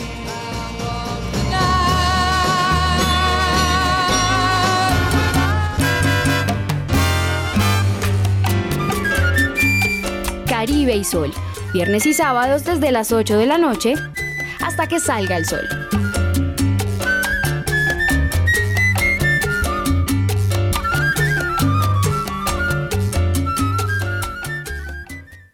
En Movistar adelantamos los regalos de Navidad con camisetas campeonas. Ponte la 10 activándote en un plan Movistar total desde 450 megasimétricas por 47,495 pesos mes 2 y 3 y lleva gratis una camiseta edición limitada. Compra ya en movistar.co o marca numeral 709. Nadie te da más. Aplican términos y condiciones. Yo elegí poder salir de la pobreza. Gracias al pago de tus impuestos, estamos cumpliendo nuestro plan de gobierno. Cerca de 1.200.000 hogares han recibido transferencias monetarias durante la actual alcaldía. Hemos sacado a más de 349.000 personas de la pobreza. Trabajo que da resultados. Alcaldía Mayor de Bogotá. En Acciones y Valores, nuestra prioridad es construir la mejor versión de su futuro financiero. Por ello, creamos soluciones para cada uno de sus objetivos. Descubra nuevas formas de ahorrar y simplifique todo desde el celular a través de inversiones digitales desde un peso. Genere rentabilidad y a la vez impacto positivo en el mundo con inversiones responsables. Construya su plan de inversión personalizado con asesoría exclusiva y especializada. Optimice el manejo de recursos de su empresa por medio de soluciones de tesorería. Realice envíos y pagos internacionales seguros de la mano de nuestro aliado Western Union. Es momento de crear metas juntos. Conozca la mejor forma de hacerlo. Contáctenos en www.axivalores.com o al WhatsApp 323-236-5222, vigilado y regulado por la Superintendencia Financiera de Colombia. Yo elegí poder tener un mejor servicio de salud. Gracias al pago de tus impuestos, estamos cumpliendo nuestro plan de gobierno. Salud a mi barrio y a mi vereda ha atendido a más de 751 mil personas en casa, más de 1.600 en unidades móviles de salud mental y cerca de 25 mil medicamentos han sido entregados. Trabajo que da resultados. Alcaldía Mayor de Bogotá. En Movistar adelantamos los regalos de Navidad con camisetas campeonas. Ponte la 10 activándote en un plan Movistar total desde 450 megasimétricas por 47,495 pesos mes 2 y 3 y lleva gratis una camiseta edición limitada. Compra ya en movistar.co o marca numeral 709. Nadie te da más. Aplican términos y condiciones. Aquí Asia. Su magia, su cultura y la importancia de su economía en el mundo hoy. Voces y sonidos del continente más extenso y poblado de la Tierra en Aquí Asia. Los sábados a las 9 de la mañana. Dirige y conduce Rosa Cárdenas.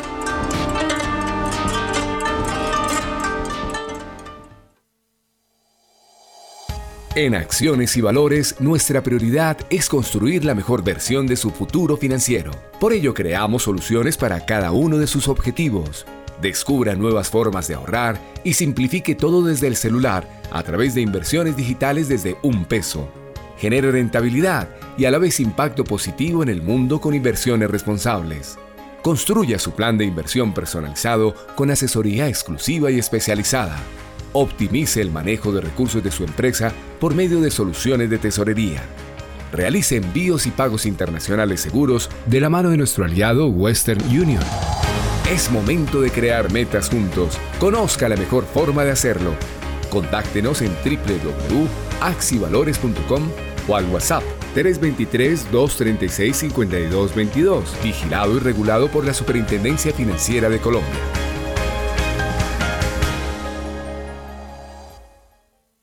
Yo elegí poder recibir un subsidio para comprar mi casa propia. Gracias al pago de tus impuestos, estamos cumpliendo nuestro plan de gobierno. Con nuestros subsidios, más de 7.800 personas han comprado su casa, más de 48.000 han pagado su arriendo y más de 2.800 han mejorado su vivienda. Trabajo que da resultados. Alcaldía Mayor de Bogotá. Javeriana Estéreo, sin fronteras.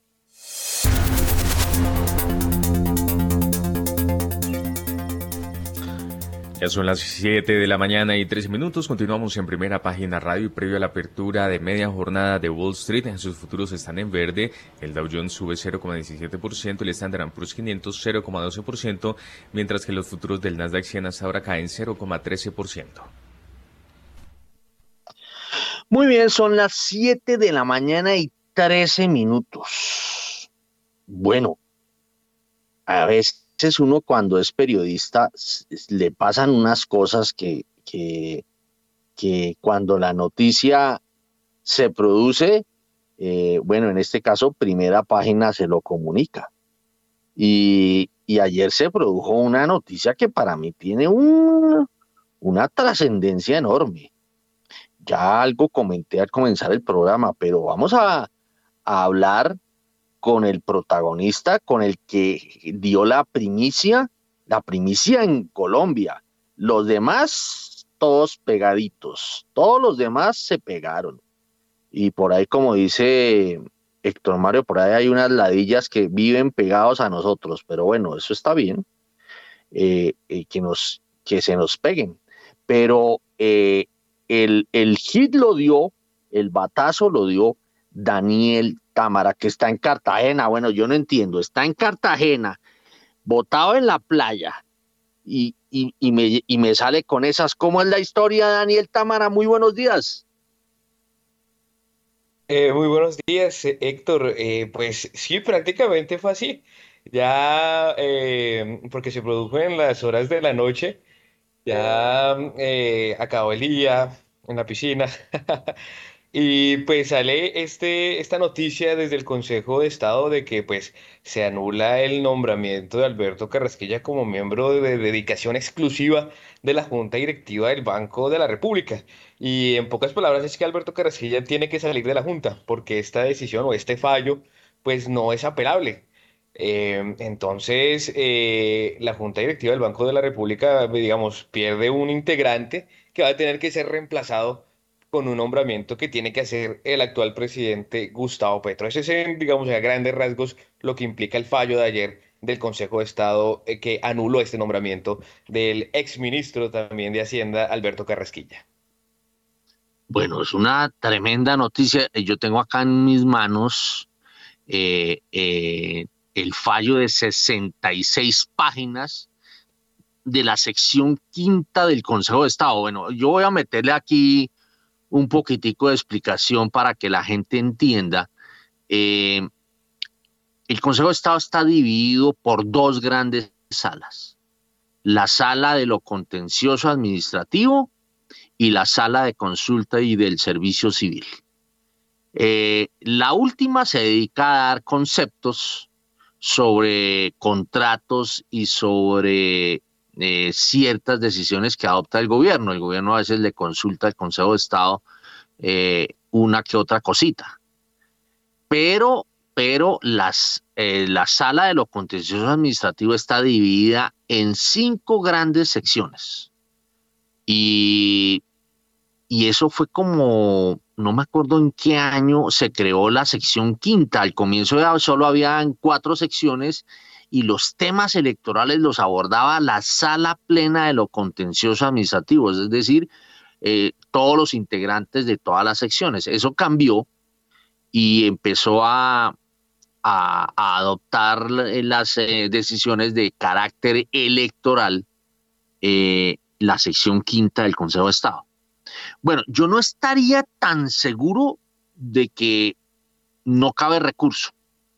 Yo creería que mm, de pronto cabe en un recurso que se llama el recurso extraordinario de, de anulación, porque eso es para que suba a la plenaria de la de la sala de la sala de lo contencioso administrativo, es decir, donde están todos los magistrados de las eh, cinco secciones que componen la sala de lo contencioso administrativo del Consejo de Estado.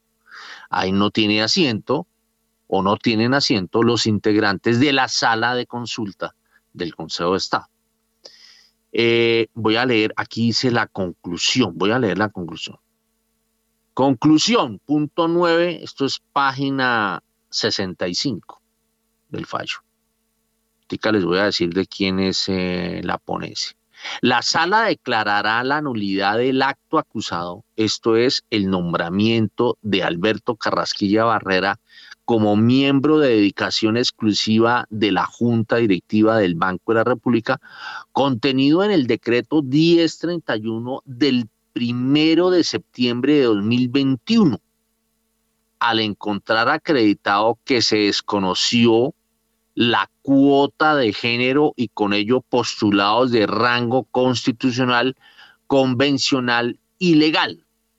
Axiomas de gran importancia que han buscado la paridad de género en el acceso a las funciones públicas y la inclusión de la mujer tanto en la participación como en la toma de decisiones en ese ámbito, pues en la conformación de los cinco miembros de dedicación exclusiva de la Junta Directiva del Banco de la República, el 30% se cumple con el nombramiento de dos mujeres, razón por la cual la falta absoluta que se originó por la renuncia de Carolina Soto se debió, o ante la falta absoluta, eh, se debió proveer con el nombramiento de una mujer.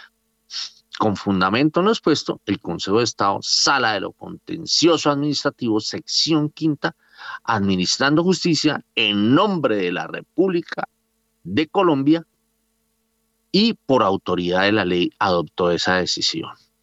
Bueno, esto es ponencia. Venga a ver, venga a ver quién hizo el daño, porque esto fue una demanda, ¿no? Esto fue una demanda, vamos, estamos vamos yendo al comienzo del fallo, que son 66 páginas. 66 páginas, venga a ver qué dice, dice. Dice, magistrado oponente Luis Alberto Álvarez, ¿no? Eh, demandantes Juan Manuel López Molina y otros. Demandado Alberto Carrasquilla Barrera, eh, eh, Alberto Carrasquilla Barrera, en miembro de la Junta Directiva del Banco de la República. Es decir, que, que el, el demandante es Juan Manuel López Molina y el ponente es el magistrado Luis Alberto Álvarez Parra. Bueno, ¿esto qué implica? ¿Esto qué implica? Que tienen que nombrar nuevo magistrado, ese, perdón, nuevo magistrado, nuevo miembro de junta directiva eh, o nueva integrante de junta directiva, porque tendrá que ser mujer, y, eso va a quedar, eh, esa designación va a correr por cuenta del actual eh, jefe de Estado, que es Gustavo Petro. el problema de esto es que eh, rápidamente el gobierno va a coger o va a poder, la, va a poder tener la posibilidad de tener eh, cuatro miembros, tres, bueno, cuatro designados por el gobierno, porque son eh, los próximos dos miembros que tienen que hacer cambio dentro de un año y medio o un año. con este nombramiento de la integrante de la junta directiva, más el ministro de Hacienda que es nombrado por el presidente. Entonces son cuatro. Entonces, eh, complicada la cosa. Complicada la cosa porque eh, eh, a mí ese esquema de la constitución del 91 que buscaba que siempre la Junta conservara algo de mayoría en el, en el, en, digamos, de mayoría del anterior gobierno en la Junta era vital. O sea, haber conservado eh, cuatro integrantes de la, del gobierno anterior era muy bueno. Eh, porque en esas eh, también hace parte el gerente. El gerente es designado por la anterior junta, o sea, no con los nuevos cambios, sino siempre es por la anterior junta. En este caso, Leonardo Villar fue nombrado por la junta que prácticamente había designado Juan Manuel Santos. Si echan cabeza, eso fue así. Eh, entonces, bueno, complicada la cosa. Mm, a ver, Jorge Gutiérrez, ¿qué opinión le merece esta primicia de Daniel Tamara? Pues Héctor, en las actuales circunstancias, pues nada bueno me parece a mí, pues. Más aún lo que usted, el análisis que me parece súper completo, muy bueno, de lo que puede pasar en, el, en, digamos, en los dos últimos años de gobierno. Me parece que, eh, es decir, las decisiones, los planteamientos que ha hecho el nuevo gobierno dejan, dejan demasiadas dudas, generan demasiada inestabilidad en las decisiones que se toman, eh, particularmente en el mercado financiero. Y pues obviamente una noticia de estos creo que no, no va a caer para nada bien. Entonces, eh, hemos visto, entre otras cosas, que, digamos, las, en cierta forma la incompetencia de algunos funcionarios eh, hoy por hoy públicos dejan, dejan al país muy mal parqueado. Y la verdad, pues esto es, creo que nadie se lo esperaba, pues por lo menos yo no tenía ni la menor idea que esto era posible. Nos cae en un momento pues bastante desafortunado eh, y, pues esperemos que de alguna manera en el evento, en el momento en que toque, eh, digamos, sustituir funcionarios, yo diría en la entidad más, más seria, más, más respetada y la más importante hoy por hoy en el país, y pues digamos tengamos la posibilidad de, tener funcionarios de, de, la calidad necesaria para poder, eh, digamos, hacer un trabajo como, como lo necesita el país en una coyuntura económica compleja, no solamente por la situación mundial, sino por la local, donde las decisiones del Banco de la República son de alguna forma de los pocos salvavidas en los que podemos confiar. Entonces, eh, pues ojalá, bueno, no sé cuánto se puede demorar una, eh, un eventual recurso como usted plantea, Héctor, yo entiendo que esos recursos se demoran muchos meses, años quizá, donde después se pasa el tiempo y no se logra lo que, lo que necesita el país. Eh, lamentable me parece la noticia, Héctor, y esperemos a ver que, que, se puedan tomar, que el gobierno tome decisiones eh, objetivas y podamos eh, seguir gozando de una junta directiva y una entidad de lujo como la que tiene Colombia desde hace muchos años, Héctor. Bueno, yo voy a ser abogado del diablo las últimas, los últimos gobiernos han tenido la mayoría eh, eh, en la Junta y pues esperamos que esta mayoría, pues eh, el que llega a la Junta se transforma. Eso sí se los garantizo. El que llega a la Junta, yo no he visto ningún miembro de Junta que tenga una postura diferente. Eso como que lo alinean, ¿no? pues porque pues obviamente tiene en sus manos la responsabilidad de tomar decisiones de gran calado en materia monetaria y en materia cambiaria. Entonces, eh, lo, extraño y lo malo que ha habido es que siempre en los gobiernos, por X o Y motivo, terminan siendo los dueños, entre comillas, de la Junta. Sin embargo, la Junta ha tenido posturas muy independientes y eso hay que destacarlo. Eh, hay un antecedente muy bueno, muy hermoso. Eso aquí lo he citado varias veces. La primera junta la tuvo que integrar toda César Gaviria. Y César Gaviria quería entonces, ante la renuncia de Pacho Ortega, que estaba enfermo, eh, quiso nombrar a Armando Montenegro y no lo pudo hacer, pese a que había nombrado a todos los miembros de la Junta. Luego, luego no hay que ser tampoco tan pesimistas y no hay que pensar que que, que, este gobierno puede ser diferente a los otros, porque los otros han sido tan igual de, o sea, algunos descaraditos, ¿no? Eh, han, hecho cosas descaraditas. Eh, eh, por ejemplo, el, el, el, el, presidente Duque hizo cosas descaradas. y con todo eso, la Junta navegó por buen camino, o por buenas aguas, más bien porque si estamos hablando de navegar. A ver, Omar Suárez, jefe de estrategia de renta variable de Casa de Bolsa, eh, del Grupo Aval. A ver, ¿cómo ve esta situación, esta nueva situación que se da a raíz de una decisión judicial del Consejo de Estado? Bueno, buenos días Héctor, buenos días a todos los, los oyentes. Bueno, aquí yo estoy de acuerdo en que lo más importante es mantener la independencia del Banco de la República en cuanto a sus decisiones de política monetaria y cambiaria. Entonces yo creo que acá es muy, muy importante que se continúe, se dé continuidad al, al carácter técnico y a las altas calidades académicas de los miembros de la Junta Directiva del Banco de la República y que obviamente las decisiones de, de, política monetaria se sigan basando en razones técnicas y objetivas, obviamente alejándose pues del ciclo político o de la influencia política. Entonces yo creo que acá es, eh, eso es lo más, lo más importante, eh, que si pues se va, se, se va a dar ese reemplazo de Carrasquilla, pues que sea muy claro que siga dándose con estas condiciones. Como lo decía Héctor, pues eh, en el pasado lo que hemos visto es que definitivamente el Banco de la República se ha protegido bastante frente a los ciclos políticos, a pesar de que de que de pronto eh, se hayan tenido mayorías dentro de la Junta, pero a pesar de eso, pues se siguen tomando decisiones de manera muy juiciosa, porque obviamente uno ve eh, países donde la política genera influencia en el Banco Central y obviamente las decisiones generan desequilibrios macroeconómicos importantes. Eh, lo vemos, por ejemplo, en el caso de Turquía, ¿sí? Con una inflación que ha subido bastante y una devaluación importante de la lira turca, lo vemos en Argentina también. Eh, entonces, pues obviamente es fundamental principalmente eso. Yo creo que el mercado va a estar muy, muy, muy pendiente de quién sería ese posible reemplazo.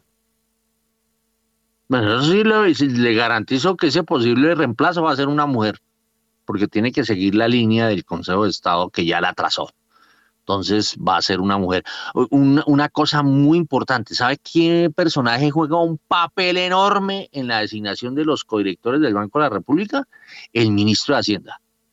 Y, yo me imagino, espero que para entonces, para entonces no, para ahora, porque ese es el ahora, en el ahora eh, va a jugar un papel importante José Antonio Campo. José Antonio Campo con todas y las cosas que pasaron recientemente en la Junta de Ecopetrol, en la Junta Directiva de Ecopetrol, pues eh, José Antonio Campo tuvo mucho que ver con las designaciones de sus integrantes y yo creo que la Junta de Ecopetrol mm, tuvo unas muy buenas designaciones. Otra cosa es que pues haya pasado lo que pasó, ¿no? Que fue una junta que tomó una decisión y luego al otro día eh, les jalan las orejas y, descaradamente cambian de postura y cambian de presidente de junta directiva. Pero bueno, digamos, esperemos que eso no suceda en la Junta del Banco de la República. Eh, y yo sé que José Antonio, todo el mundo, eh, eh, digamos, se siente tranquilo con la toma de decisiones que pueda adoptar José Antonio Campo. Bueno, 7 y 31. A ver, Daniel Támara, eh, dispare más noticias provenientes de Cartagena. Sí, Héctor, aunque quería hacer un, último comentario con respecto al fallo, Héctor, y es que en el tercer punto del fallo. Usted es el que manda, usted es el que manda, Daniel, usted es el que manda. en el tercer punto del fallo se advierte a los sujetos procesales que contra lo resuelto no procede ningún recurso. Eh, Juan Manuel Charri, por ejemplo, anoche nos explicaba que pues, puede ser un fallo de una única instancia y lo único que se podría hacer es de pronto pedir una aclaración, porque digamos que prácticamente eh, está, no se puede apelar. Entonces una aclaración, pero la aclaración sería cosa de uno o, o dos semanas como máximo y no podría ir en contra de la esencia o del sentido del fallo. Busquemos a Juan Manuel Charri, equipo de producción. Aprovecho eso, eso, eso que está diciendo eh, eh, Daniel. Busquemos a Juan Manuel Charri, a ver, a ver qué nos dice sobre el tema. Siga, Daniel.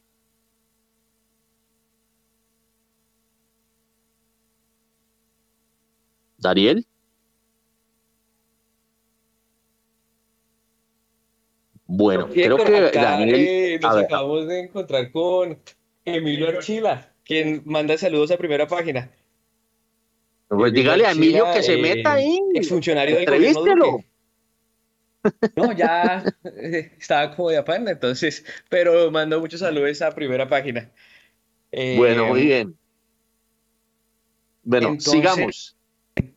Sigamos, sí, Héctor. Eh, pues sí, ayer, como ya lo habíamos anticipado, eh, estuvo presente el ministro de Hacienda, el ministro de Hacienda, José Antonio Campo, acá en el Congreso mm, Nacional de la Infraestructura, y pues hizo varias eh, revelaciones. La primera es que eh, pues ya se había dicho que se iban a, a desindexar todos los eh, productos y servicios que están atados al salario mínimo, y se había dicho en un primer momento que se iban a atar a la inflación básica.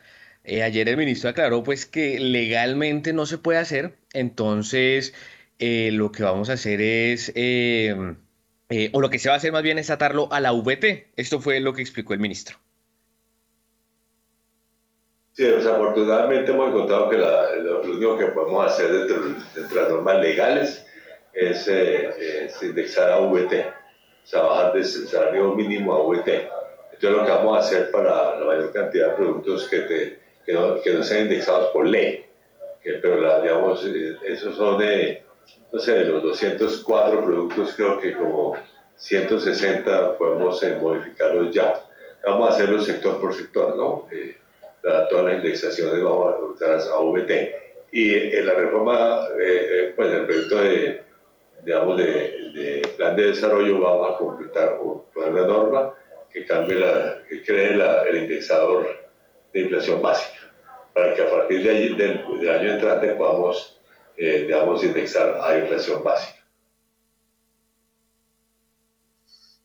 Bueno, muy bien. A ver, Daniel Tamara, eh, ¿qué más tenemos con, con el ministro de Hacienda? ¿Qué más hubo allá en Cartagena?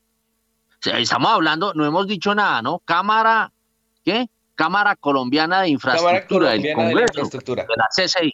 Mm. La CCI, sí, señor. Pues Héctor, el ministro también eh, confirmó que el tema de la suspensión de las subastas de test solo es por 2022. Entonces, eh, se va a retomar tal y como se retomó, o se retoma todos los años, que es entre la primera y la segunda semana de, pues, de ese año. Escuchemos entonces lo que dijo el ministro. A ver, sobre lo, primero, digamos, la suspensión del dato fue por el- este año, eh, de la emisión del test, perdón, fue por, por este año. Eh, fue pues básicamente cuando se dispararon las tasas de interés, eh, como las tasas de interés han normalizado, pero de todas maneras el gobierno tiene que eh, financiarse a través del mercado de test. O sea, tiene un, eh, un- digamos, el 70% de la, del financiamiento del gobierno tiene que vender de- del mercado de, de. Básicamente ese es el objetivo que, que se tiene. Eso es lo segundo, pues por ahora no hay, eh, no hay realmente ninguna decisión. Digamos, eh, eh, es posible, digamos, que se haga alguna operación, pero todavía no, eh, no hasta que no sea anunciada públicamente, pues no existe.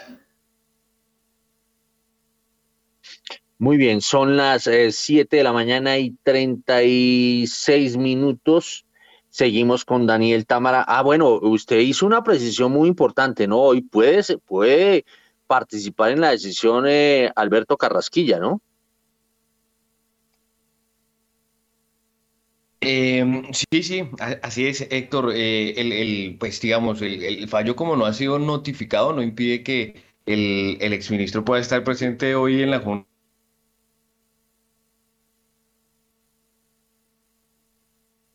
Algo está pasando con Daniel Támara. A ver. Bueno, hay una cosa, mientras retomamos eh, la llamada con eh, Daniel Támara, que está en Cartagena, eh, quiero meter un poco la cucharada sobre esto también. Eh, aunque pues me gustaría que logremos conectar a Juan Manuel Charri, porque nos daría muchas luces, pero digamos, el acto, como, como dice muy bien, la sentencia no, la sentencia solo puede quedar infirme cuando están notificadas las partes, debidamente notificadas las partes. Entonces, mientras no estén debidamente notificadas, pues obviamente el, el fallo todavía no es, no queda en firme y luego la decisión todavía no es ejecutable. Eh, eh, y, por lo, y por lo tanto, el, el, eh, el que el, el decreto que nombró a Carrasquilla todavía sigue vigente hasta que se produzca lo que ya dijimos, este, este trámite, digamos, de carácter legal. Es decir, que hoy va a estar Alberto Carrasquilla tomando la decisión o aportando con sus decisiones en la junta de hoy. A ver, Daniel, ¿regresó? Eh, sí, Héctor, eh, bueno, la, la, conectividad no está muy, muy eh, eficiente. Entonces, salga de la playa. no, pues en la playa de pronto se oye mejor, pero salga del agua. Eh, sí, Héctor, pues eh, realmente una vez se produce el fallo, como, como ya lo decíamos, tiene que ser notificado, en este caso pues al, al codirector Carrasquilla, eh, y, ahí sí, una vez que han notificado ya el fallo, eh, digamos, eh, técnicamente queda en firme. El tema es que como el fallo se produjo ayer mismo, pues todavía el ministro, o el exministro más bien, no ha sido notificado, entonces pues nada le impide que hoy participe en la Junta Directiva del Banco de la República. De todos modos, pues hay que recordar que hoy no se hay decisión de tasas, pero sí se va, por ejemplo, a estudiar el tema de la volatilidad de la tasa de cambio y eventualmente mirar si es necesario hacer algún tipo de intervención en el mercado para contener esta volatilidad y también se va a definir la meta de inflación para el próximo año de la, del Banco de la República, porque pues ya como lo anticipó el ministro Campo, la meta de inflación de mediano plazo, que es 3%, no se va a tocar.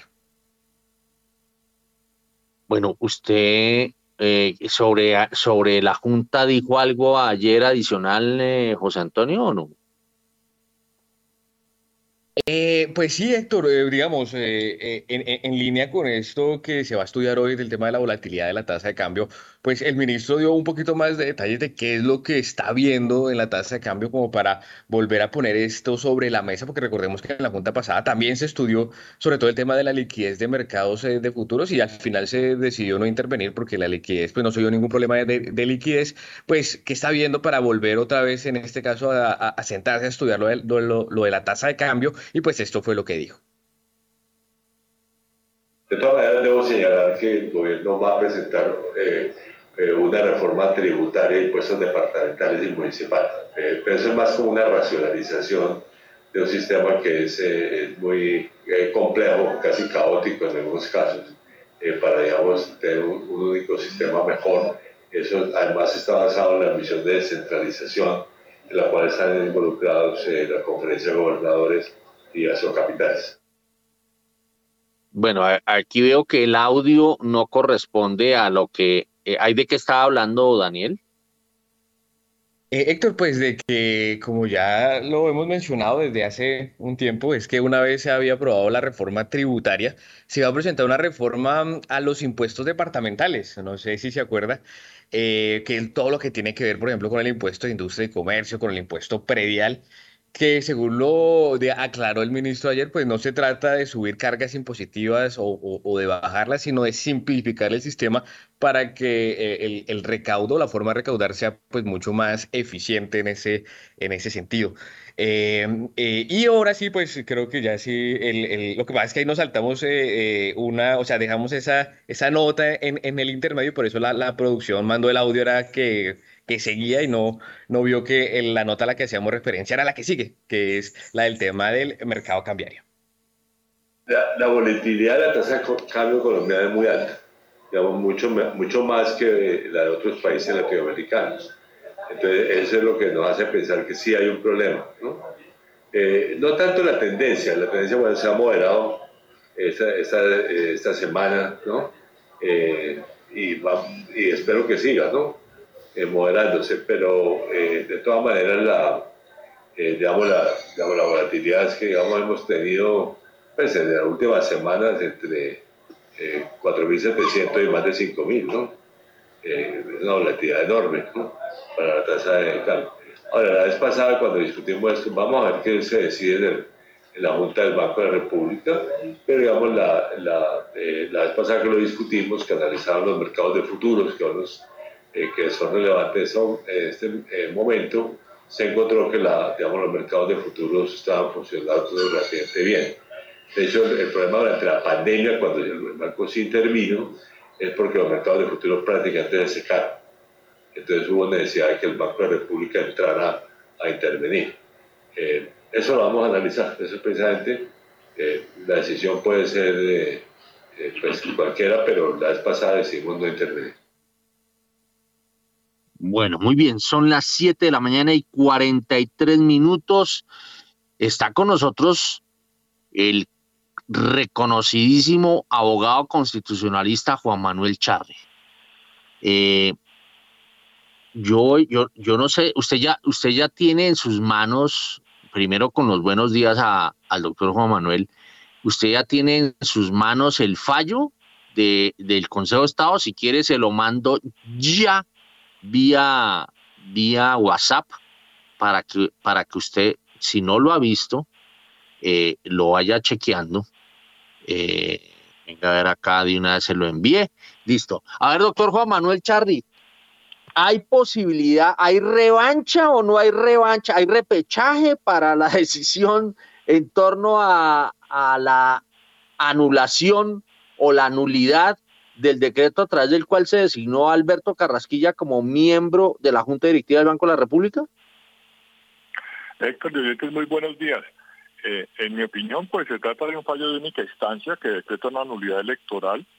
Eventualmente podría tener recurso extraordinario de revisión si está en una de las causales que se prevén, si no, no lo tendría.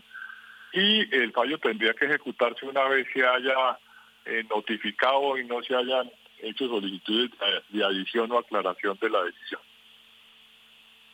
Oiga, una pregunta, ¿por qué la sala electoral toma una decisión eh, de carácter administrativo? Pues tiene que ver con una designación, pero no es una elección, es una designación. ¿Por qué adopta esa decisión la sala electoral del Consejo de Estado? Eh, porque estaríamos frente a un procedimiento de elección o a un trámite de designación de una junta que tiene unos requisitos especiales y es una buena pregunta porque no hay propiamente elección, eh, Héctor. Sí, yo no veo eso. A mí se me hace que es como un acto administrativo simple, normal, y yo diría que eso le correspondería a la sección cuarta y no a la sección quinta.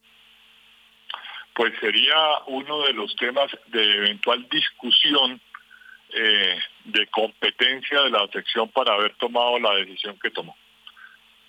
Bueno, Y habría la si digamos, de si se hubiesen equivocado de sección, eh, eh, ¿pierde validez el fallo o sencillamente es un problema de forma que eh, eh, la institución es una institución sola y puede tomar sus decisiones como considere o cómo es eso?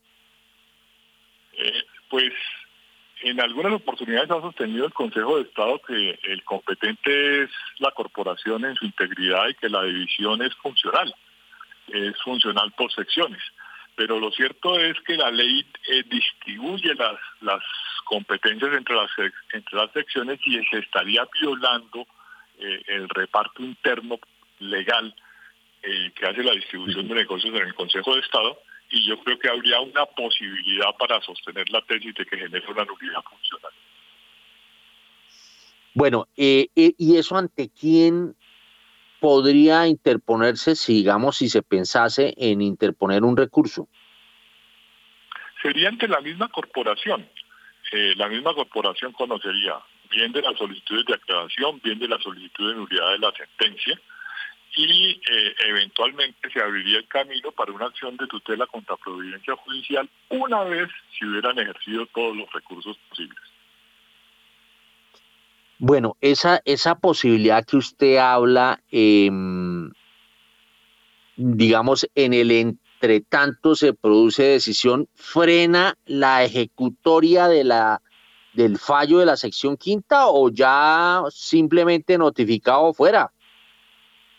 Una vez se notifica el fallo y queda ejecutoriado, que es que nadie pida la aclaración o la adición, el fallo se debe ejecutar.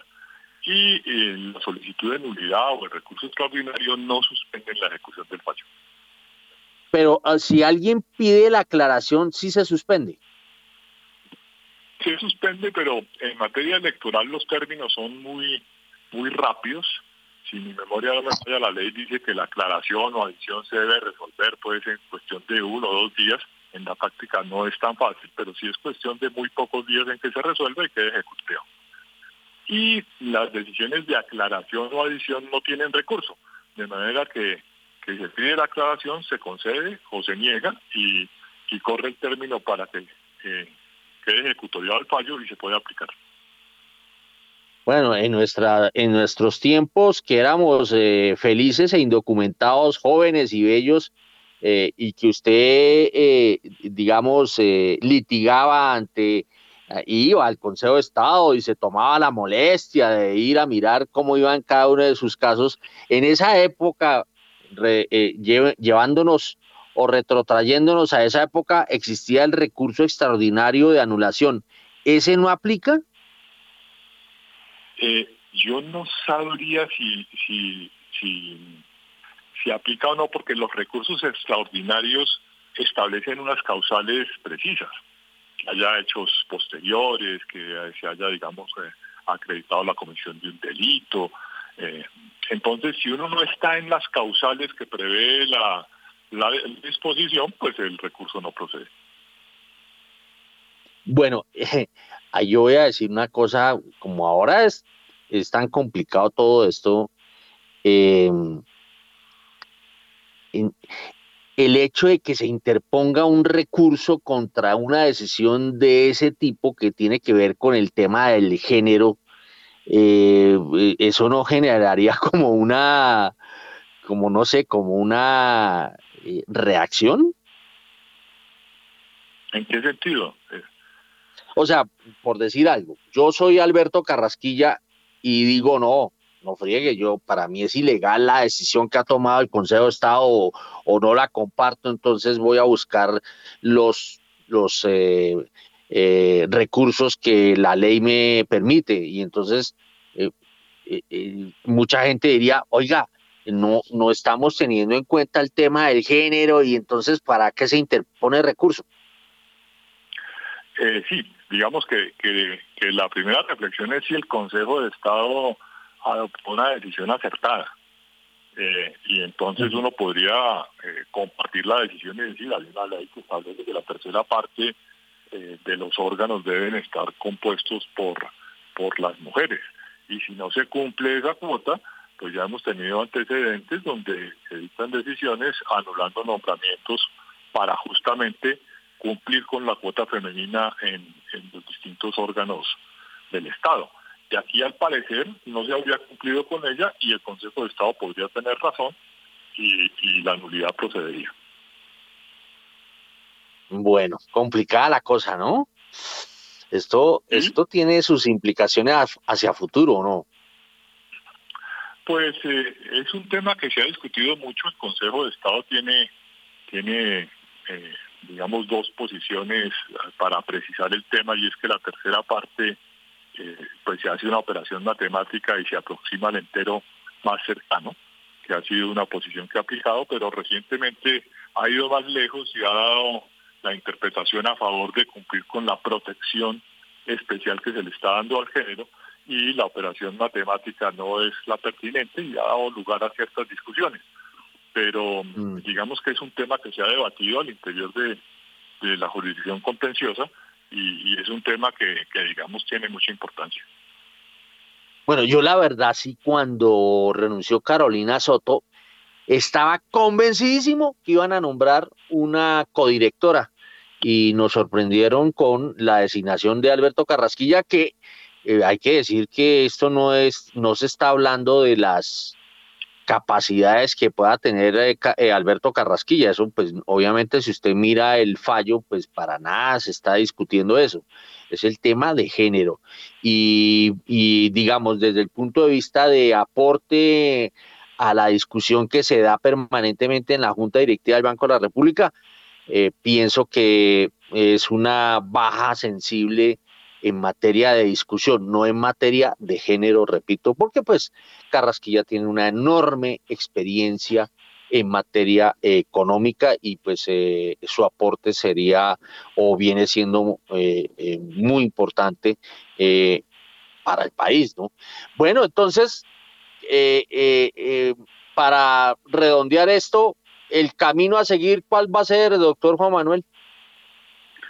Pues que el doctor Carrasquilla podrá pedir aclaraciones, adiciones eventualmente podrá eh, considerar si la sentencia tiene algún vicio de nulidad por falta de competencia de la sección y si si no lo hace pues el fallo se notificará y se, ejecutará y, y saldrá de la junta directiva en el corto plazo.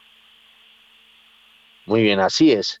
Es el doctor Juan Manuel Charri, experto constitucionalista, gran conocedor del derecho administrativo bueno, muchas gracias por estas luces, doctor Charlie. Gracias, Héctor, y buen día para todos. Bueno, muy bien, son las 7 de la mañana y 53 minutos. Mm, vámonos con los tres pegaditos. ¿Cómo andan las tasas de interés? En primera página radio. La tasa interbancaria para hoy es de 10,99%, estable frente a la tasa vigente del jueves. Los tres con vencimiento en julio de 2024 subieron 20 puntos básicos a 11,89%. Entre tanto, los tres con vencimiento en noviembre de 2025 subieron 10 puntos básicos a 12,53%. Los tres con vencimiento en junio de 2032 subieron 11 puntos básicos a 13,06%. Los tres con vencimiento en octubre de 2034 bajaron 5 puntos básicos a 13,03%. Y los tres con vencimiento en octubre de 2050 subieron 15 puntos básicos a 13,07%. La VR para hoy es de 321,5699 unidades y la DTF esta semana es de 12,59%. En primera página radio, el informe de las monedas. La tasa representativa del mercado para hoy viernes 25 de noviembre es de 4.875 pesos con 91 centavos, una reducción del 0,78% 38 pesos con 43 centavos en comparación a la cotización del miércoles. El dólar en el spot tuvo una reducción del 0,35%, 17 pesos con 40 centavos hasta los 4.890 pesos con respecto al cierre del martes de 4.907 pesos con 40 centavos. Entre tanto, el next day tuvo una reducción de 0,04% con respecto al cierre en el spot del miércoles, alcanzando los 4.888 pesos. Con este comportamiento, la devaluación año corrido alcanzó el 22,47%, está bajando 0,97 puntos porcentuales y la devaluación en los últimos 12 meses llegó a 23,62%, bajando 1,63 puntos porcentuales. Cabe resaltar que el jueves el dólar operó en modalidad Next Day en Colombia debido al festivo por el Día de Acción de Gracias en Estados Unidos. Los precios de los commodities en primera página radio. A las 7 de la mañana y 55 minutos, el petróleo de referencia Brent sube 1,51%, llega a 86 dólares con 63 centavos el barril, mientras que el WTI se recupera 2,19% y se acerca a los 80 dólares, se cotizan 79 dólares con 64 centavos el barril. La onza de oro sube 0,32%, llega a 1.751 dólares, mientras que la plata cae 0,29% y se cotiza en 21 dólares con 30 centavos. Finalmente, la libra de azúcar se recupera 0,1% ciento se cotiza en 19 centavos de dólar, mientras que el café sube 0,8% y llega a un dólar con 64 centavos la libra. Son las 7 de la mañana y 56 minutos a las eh, 7 y 56. Les cuento que el dólar, según el pronóstico que hace todos los días, primera página, se movería entre 4.850 pesos y 4.900. Hay que recordar que el miércoles había cerrado en el spot en 4.890 pesos. A ver, Omar Suárez, de Casa de Bolsa, ¿cómo está viendo el dólar? Bueno, en, en términos de dólar, pues lo último que ha venido pasando a nivel global, pues es el tema de la Reserva Federal en Estados Unidos. Y es que, por un lado, pues habíamos conocido que la inflación en Estados Unidos salió por debajo de las expectativas y luego conocimos las minutas de la Reserva Federal donde mostraba un- un- una senda de pronto más moderada de incrementos en tasas. Entonces eso obviamente ha venido generando alivio en la fortaleza del dólar, ¿sí? Por otro lado, yo creo que a nivel local también es importante estar muy pendientes eh, pues de todas las noticias que vayamos conociendo. Yo creo que, por ejemplo, para el mercado de TES y de renta variable y en general del mercado de, de capitales, pues es fundamental también eh, todo lo que se vaya conociendo sobre la reforma pensional. Entonces, lo que nosotros estamos viendo es que el dólar por ahora va a continuar eh, alrededor de los eh, 4.800, 5.000 en las próximas jornadas, pero pues obviamente lo que hemos visto a nivel global, como lo decía, es más un poco más de moderación eh, en el comportamiento de la fortaleza del dólar. Muy bien, son las 7 de la mañana y 58 minutos. A ver, eh, Jorge Gutiérrez, ¿cómo está viendo los test? Pues Héctor, pues gratamente sorprendido. Esta semana, como mencionaba ahora, tenemos una corrección importante material. Ya los test de 10 años están en el 13%.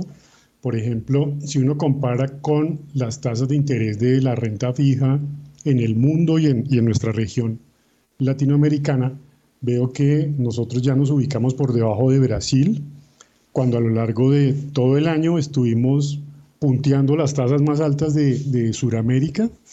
Brasil estaba como unos 150 básicos por debajo de nosotros.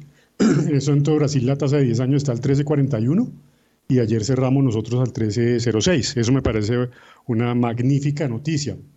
Eh, obviamente creo que nos falta incorporar lo que será la decisión de junta directiva al final de este, de este año, en diciembre, donde probablemente creo que va, va a ser el incremento de los, de los 100 básicos, pero me parece que, que, en resumidas cuentas tenemos una semana bastante favorable para toda la curva de los T sector. Muy bien, son las 7 de la mañana y 59 minutos. A las 7 y 59, eh, vámonos con el corte de las 8 porque ya son las 8.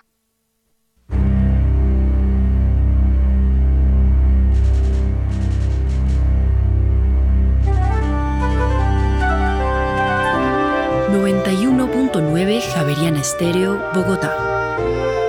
HJKZ. 45 años.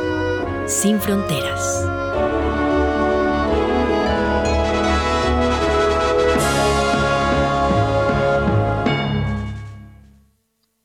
Eh, son las 8 en punto todavía.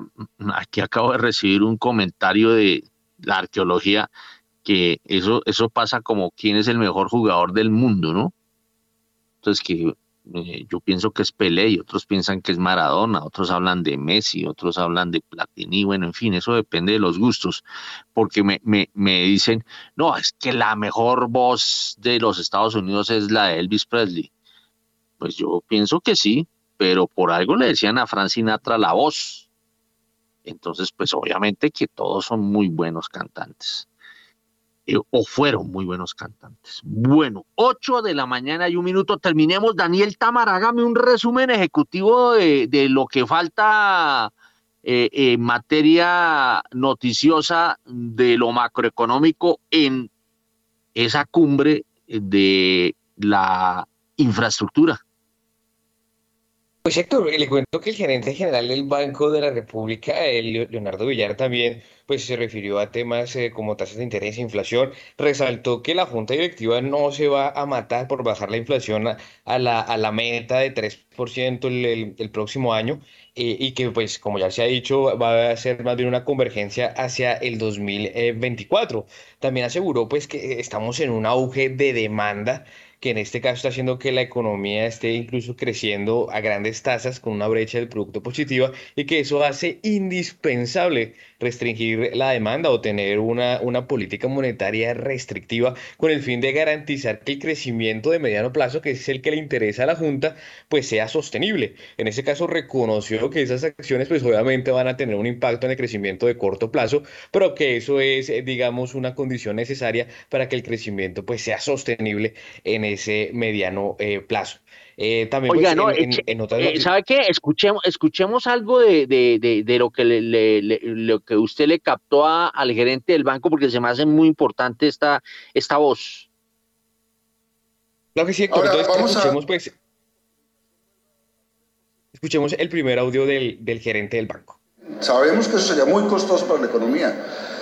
Tenemos conciencia de, de lo que dicen los analistas, de que la inflación va a bajar de manera gra- gradual, pero muy importante. La- muchas de las perspectivas que se ven hoy entre los analistas es que la inflación bajaría de niveles que este año pueden estar en 11, 12% al final del año a niveles del orden del 7% el año entrante y acercarse a, a la meta del 3% en 2024, en un periodo de convergencia hacia la meta que es suficientemente largo para permitir que esto se haga sin costos excesivos de corto plazo para la economía, pero a conciencia de que esa reducción de la inflación es fundamental para garantizar la sostenibilidad del crecimiento a más mediano plazo. En ese sentido yo quiero enfatizar algo que es absolutamente claro para todos los miembros de la Junta y en ese sentido me atrevo a hablar en nombre de todos y es cuando se, se plantea que el banco se preocupa demasiado por la inflación, se preocupa demasiado por la estabilidad macroeconómica y no se preocupa por el crecimiento, hay eh, una eh, tergiversación eh, en el sentido de que al banco le preocupa enormemente el crecimiento y es su preocupación fundamental le preocupa más la sostenibilidad del crecimiento, que sea un crecimiento que se mantenga a lo largo del tiempo y un poco menos el crecimiento observado en el muy corto plazo. Son las 8 de la mañana y 4 minutos y abrió el dólar, abrió el dólar. A esta hora, abren los mercados en Colombia. A las 8 de la mañana y 4 minutos, porque el dólar abrió este viernes en 4.900 pesos, sube 10 pesos frente a su cierre del miércoles, que fue 4.890 pesos. Retiramos entonces dato de apertura, 4.900 pesos, sube 10 pesos frente a su cierre del miércoles. Omar Suárez de Casa de Bolsa, ¿cómo va esta apertura? Bueno, no sé, pero Omar no nos responde. A ver, vamos con Jorge Gutiérrez. Pues Héctor, en línea con, con el mercado eh, mundial, algo de, de, de- de evaluación está teniendo el, el euro en este momento muy pequeña, pues esa variación nuestra es, es pues relativamente pequeña. Entonces, creo que eh, es posible que hoy tengamos un- una volatilidad no tan alta como, como estábamos acostumbrados en estos días, considerando lo que, lo que va a vivir hoy el mercado americano, que opera a mediodía y ciertamente, como hablábamos ahora, suele ser más lento que lo normal. Bueno, muy bien, son las 8 de la mañana y 5 minutos. Eh, vámonos con Diana Lucía Nova, que está en el evento también de Cartagena de la Cámara Colombiana de la Infraestructura. A ver, eh, eh, Diana Lucía, ¿qué noticias nos tiene desde allá? Vámonos con todo el cargamento de información que usted tiene. Buenos días, sector Leonardo. Pues le cuento que el proyecto de iniciativa privada del aeropuerto Rafael Núñez en Cartagena avanzó en el camino para la aprobación de la factibilidad, con lo cual se atenderá la creciente demanda de pasajeros en esta región y se mejorarán las condiciones de infraestructura y operación del aeropuerto. Concretamente, la nueva terminal internacional tendrá 17.300 metros cuadrados, se ampliará la, la plataforma principal a 99 mil metros cuadrados y se realizará la remodelación de la terminal actual para un total de 25 mil 144 metros cuadrados. Al respecto, William Camargo, presidente de la Agencia Nacional de Infraestructura, comentó. La oferta Bueno, para el turismo eh, el tema de una iniciativa privada que se ha venido desarrollando con algunas situaciones de ralentización que nosotros logramos dinamizar para que eh, surtiéramos el tema de CONFES y CONFES. Es una inversión del orden de medio billón de pesos que permite una ampliación del aeropuerto y lo que son las terminales eh, nacionales e internacionales y amplía la capacidad en los próximos ocho años para atender hasta 8 millones de pasajeros. Tuvimos un salto importante no solamente en el aeropuerto de Cartagena, sino en general en la mayoría de terminales aeroportuarias del país, de un aumento de usuarios en los últimos meses. Pasamos en el caso de Cartagena del orden de 4, 4.2 millones a 6 millones después de pandemia. Ese es un salto importante por encima de las expectativas y una vigorización del mercado aéreo doméstico e internacional que fortalece obviamente la apuesta productiva en el sector turístico y que atrae en un momento en el que obviamente eh, el turismo es un bastión importante de este gobierno, las posibilidades para el país. Eh, a ver, siga usted, eh, de Diana Lucía, a ver qué más tenemos. Pues bueno, Héctor Leonardo, le cuento que además en el marco del Congreso Nacional de Infraestructura, el ministro de Transporte, Guillermo Reyes, y la alcaldesa de Bogotá, Claudia López, anunciaron que se analiza la posibilidad de una subterranización parcial de la primera línea del metro. Recordemos que esta era es totalmente elevada. Exactamente lo que se quiere es mirar la posibilidad de volver subterráneo un tramo de la avenida Caracas sin embargo, están analizando esto, pues no implicaría que se afecte el contrato o que sea una decisión tomada y se analizará también los posibles sobrecostos que esto pueda tener. La primera línea tiene 24 kilómetros, pasará por nueve localidades y beneficiará a 2.9 millones de habitantes. Esto fue lo que dijo Claudia López, alcaldesa de Bogotá. Y al país pueda tomar la mejor decisión posible, de manera que el metro arrancó, el metro va, su primera línea del metro se está construyendo y su segunda línea del metro, la primera subterránea de Bogotá, tiene hoy financiación asegurada gracias al compromiso del señor ministro de Transporte y de todo el Gobierno Nacional, también del DNP y del Ministerio de Hacienda. Muchísimas gracias a todos. Son las 8 de la mañana y 10 minutos. Bueno, pues ojalá ya al fin metro. Siga usted, Diana Lucía. Pues le cuento también que el presidente del Congreso, Roy Barreras, anunció que trabaja en un proyecto con José Antonio Campo, ministro de Hacienda, en una normatividad para convertir a Bancoldex y a Findeter en bancos de primer piso que apalanquen directamente inversiones en vías terciarias. La idea sería retomar la figura implementada durante la pandemia del COVID-19 que permitió que los bancos de segundo piso pudieran prestar recursos directamente, explicó Roy Barreras. Las declaraciones se dieron luego de que se anunciara que la Cámara Colombiana de la Infraestructura, Bancoldex, eh, la Financiera de Desarrollo Nacional firmarán un acuerdo para apalancar a las empresas que así lo requieran mediante créditos con tasas tan favorables como competitivas. 8 de la mañana y 11 minutos. ¿Algo más, Diana Lucía? Eh, no, Héctor, pues estamos pendientes de la agenda de hoy que empieza en pocos minutos, eh, que contará, hoy contaremos con la presencia de Francisco Lozano, presidente de la Financiera de Desarrollo Nacional, con Juan Benavides, consultor de F Desarrollo.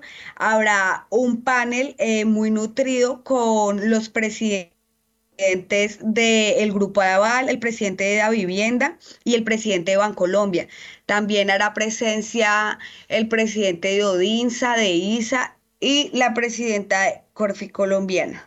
a propósito, la de Corfi Colombiana fue galardonada como eh, líder empresarial, ¿no? Felicitaciones para la presidenta de Corfi Colombiana, María Lorena Gutiérrez. Bueno, son las 8 de la mañana y 12 minutos. Eh, eh, Daniel, ¿se le quedó algo en el tintero o no? Creo que no tenemos a Daniel. Ya se fue Daniel. Bueno, muy bien. Entonces, eh, entonces Daniel no está. vámonos con una información que tiene que ver con la fiscalía y el grupo Sura, como y el grupo eh, empresarial antioqueño. A ver cómo es la cosa. Sí, señores, que fíjese que designan fiscales expertos en informática forense, administradores, contadores y abogados para que investiguen corrupción en las demandas civiles interpuestas por el Grupo de Inversiones Suramericana y la compañía de cementos Argos. La Fiscalía recibió dos denuncias penales que se relacionan con las demandas civiles interpuestas por el Grupo de Inversiones Suramericana y la compañía de cementos Argos. Lo anterior a raíz de posibles irregularidades en los procedimientos de reparto en los autos admisorios y en la adopción de medidas cautelares en el trámite de dichas demandas civiles que podrían configurar hechos de corrupción judicial. Una vez conocida esta situación, su complejidad y la gravedad de los hechos, la Fiscalía de Héctor dispuso el abordaje de la investigación a través de la Dirección Especializada contra la Corrupción y destacó un equipo compuesto por dos fiscales, uno de ellos delegado ante el Tribunal del Distrito, así como un grupo interdisciplinario de servidores de policía judicial, entre los que se encuentran expertos de informática forense, administradores de empresas, contadores e incluso abogados. Así es el sonido del dólar hoy. Va cayendo, va cayendo. Eh, primero cayó a 4.882 pesos con 50 centavos y a esta hora se cotiza a 4.875 pesos con 20 centavos, según nos reporta el gran Nicolás Espinosa. Bueno, eh, a las 8 y 14, vámonos, vámonos, vámonos con eh, el paquetaco minero energético, porque creo que tiene mucha noticia eh, Daniela Tón. Los manifestantes que bloqueaban este jueves la entrada al proyecto hidroeléctrico Hidroituango llegaron a un preacuerdo con empresas públicas de Medellín para levantar el bloqueo. Esto se da tras una reunión entre los funcionarios de empresas públicas de Medellín y los voceros de las comunidades de Toledo e Ituango que consideran que EPM les ha incumplido con respecto a las comunidades y el proyecto Hidroituango. Hay que decir que el vocero de las comunidades señaló además que el bloqueo se levantará solamente por un periodo de 24 horas hasta que haga presencia el gerente de empresas públicas de Medellín, Jorge Andrés Carrillo, o el alcalde de Medellín, Daniel Quintero. Muy bien, 8 de la mañana y 15 minutos. Eh, sigamos avanzando rápidamente con el paquetaco minero energético, Juan Sebastián.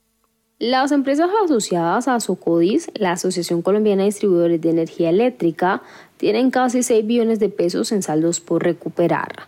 De acuerdo con José Camilo Mansur, director ejecutivo, a octubre 31 las empresas tienen saldo por recuperar cercanos a los 6 billones de pesos, producto de las opciones tarifarias desde la pandemia, de los subsidios otorgados a los usuarios, de las deudas de usuarios oficiales y constitucionalmente protegidos y de la financiación realizada durante la pandemia.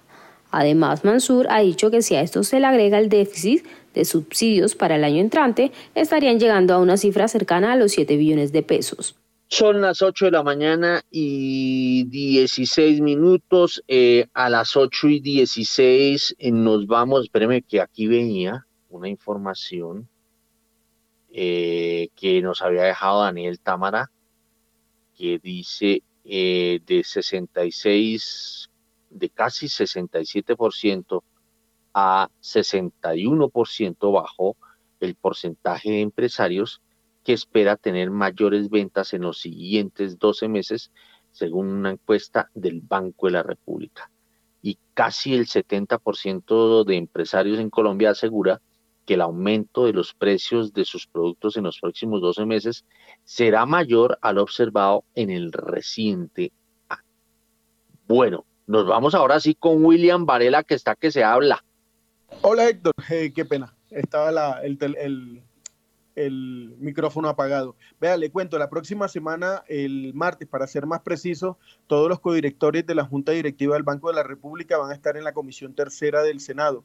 Eh, ellos van a llevar la información precisa con detalles de las nuevas eh, investigaciones que ha realizado el equipo técnico del banco y le va a explicar a los congresistas va a ser una, una, sesión interesante, ojalá que sí se pueda realizar.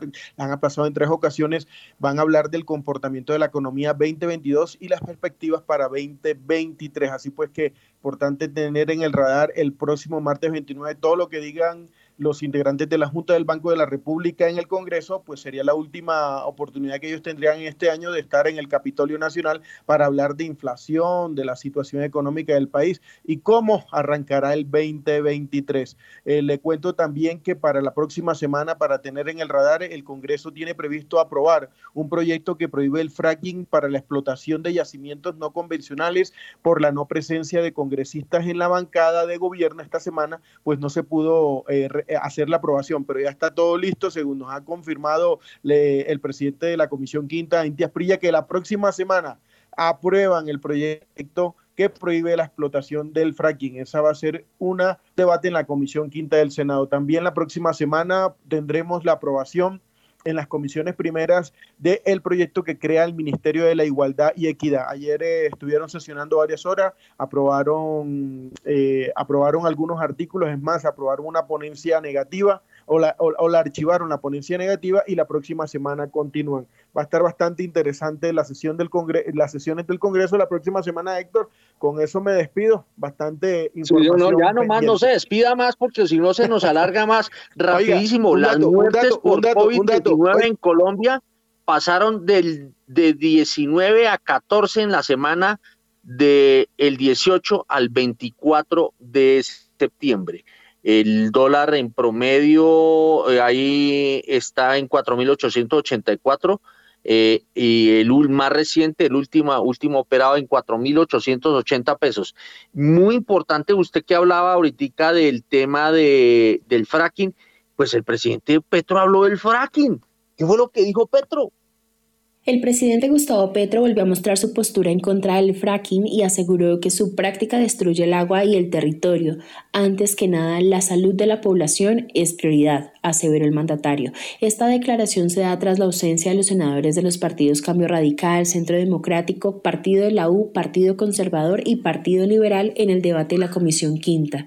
Además, el jefe de Estado agregó que pasaremos cuanto antes a las energías limpias para que la energía no destruya la vida, sino que la fortalezca bueno, y ya para terminar, Jaime Duzán Calderón es el nuevo presidente de Colpensiones. Chao pues. Sí, señor, y de esta manera entonces llegamos al final de esta misión. ustedes muchas gracias por haber estado con nosotros, a Jorge Gutiérrez, Juan Camilo Rojas, Guillermo Valencia, Omar Suárez y Juan Manuel Charri, nuestros invitados el día de hoy. Héctor Hernández a la dirección y en la presentación quien les habla, Juan Sebastián Ortiz. No se vaya que ya llega Mañanas Sin Fronteras. Que tengan todos ustedes un feliz fin de semana.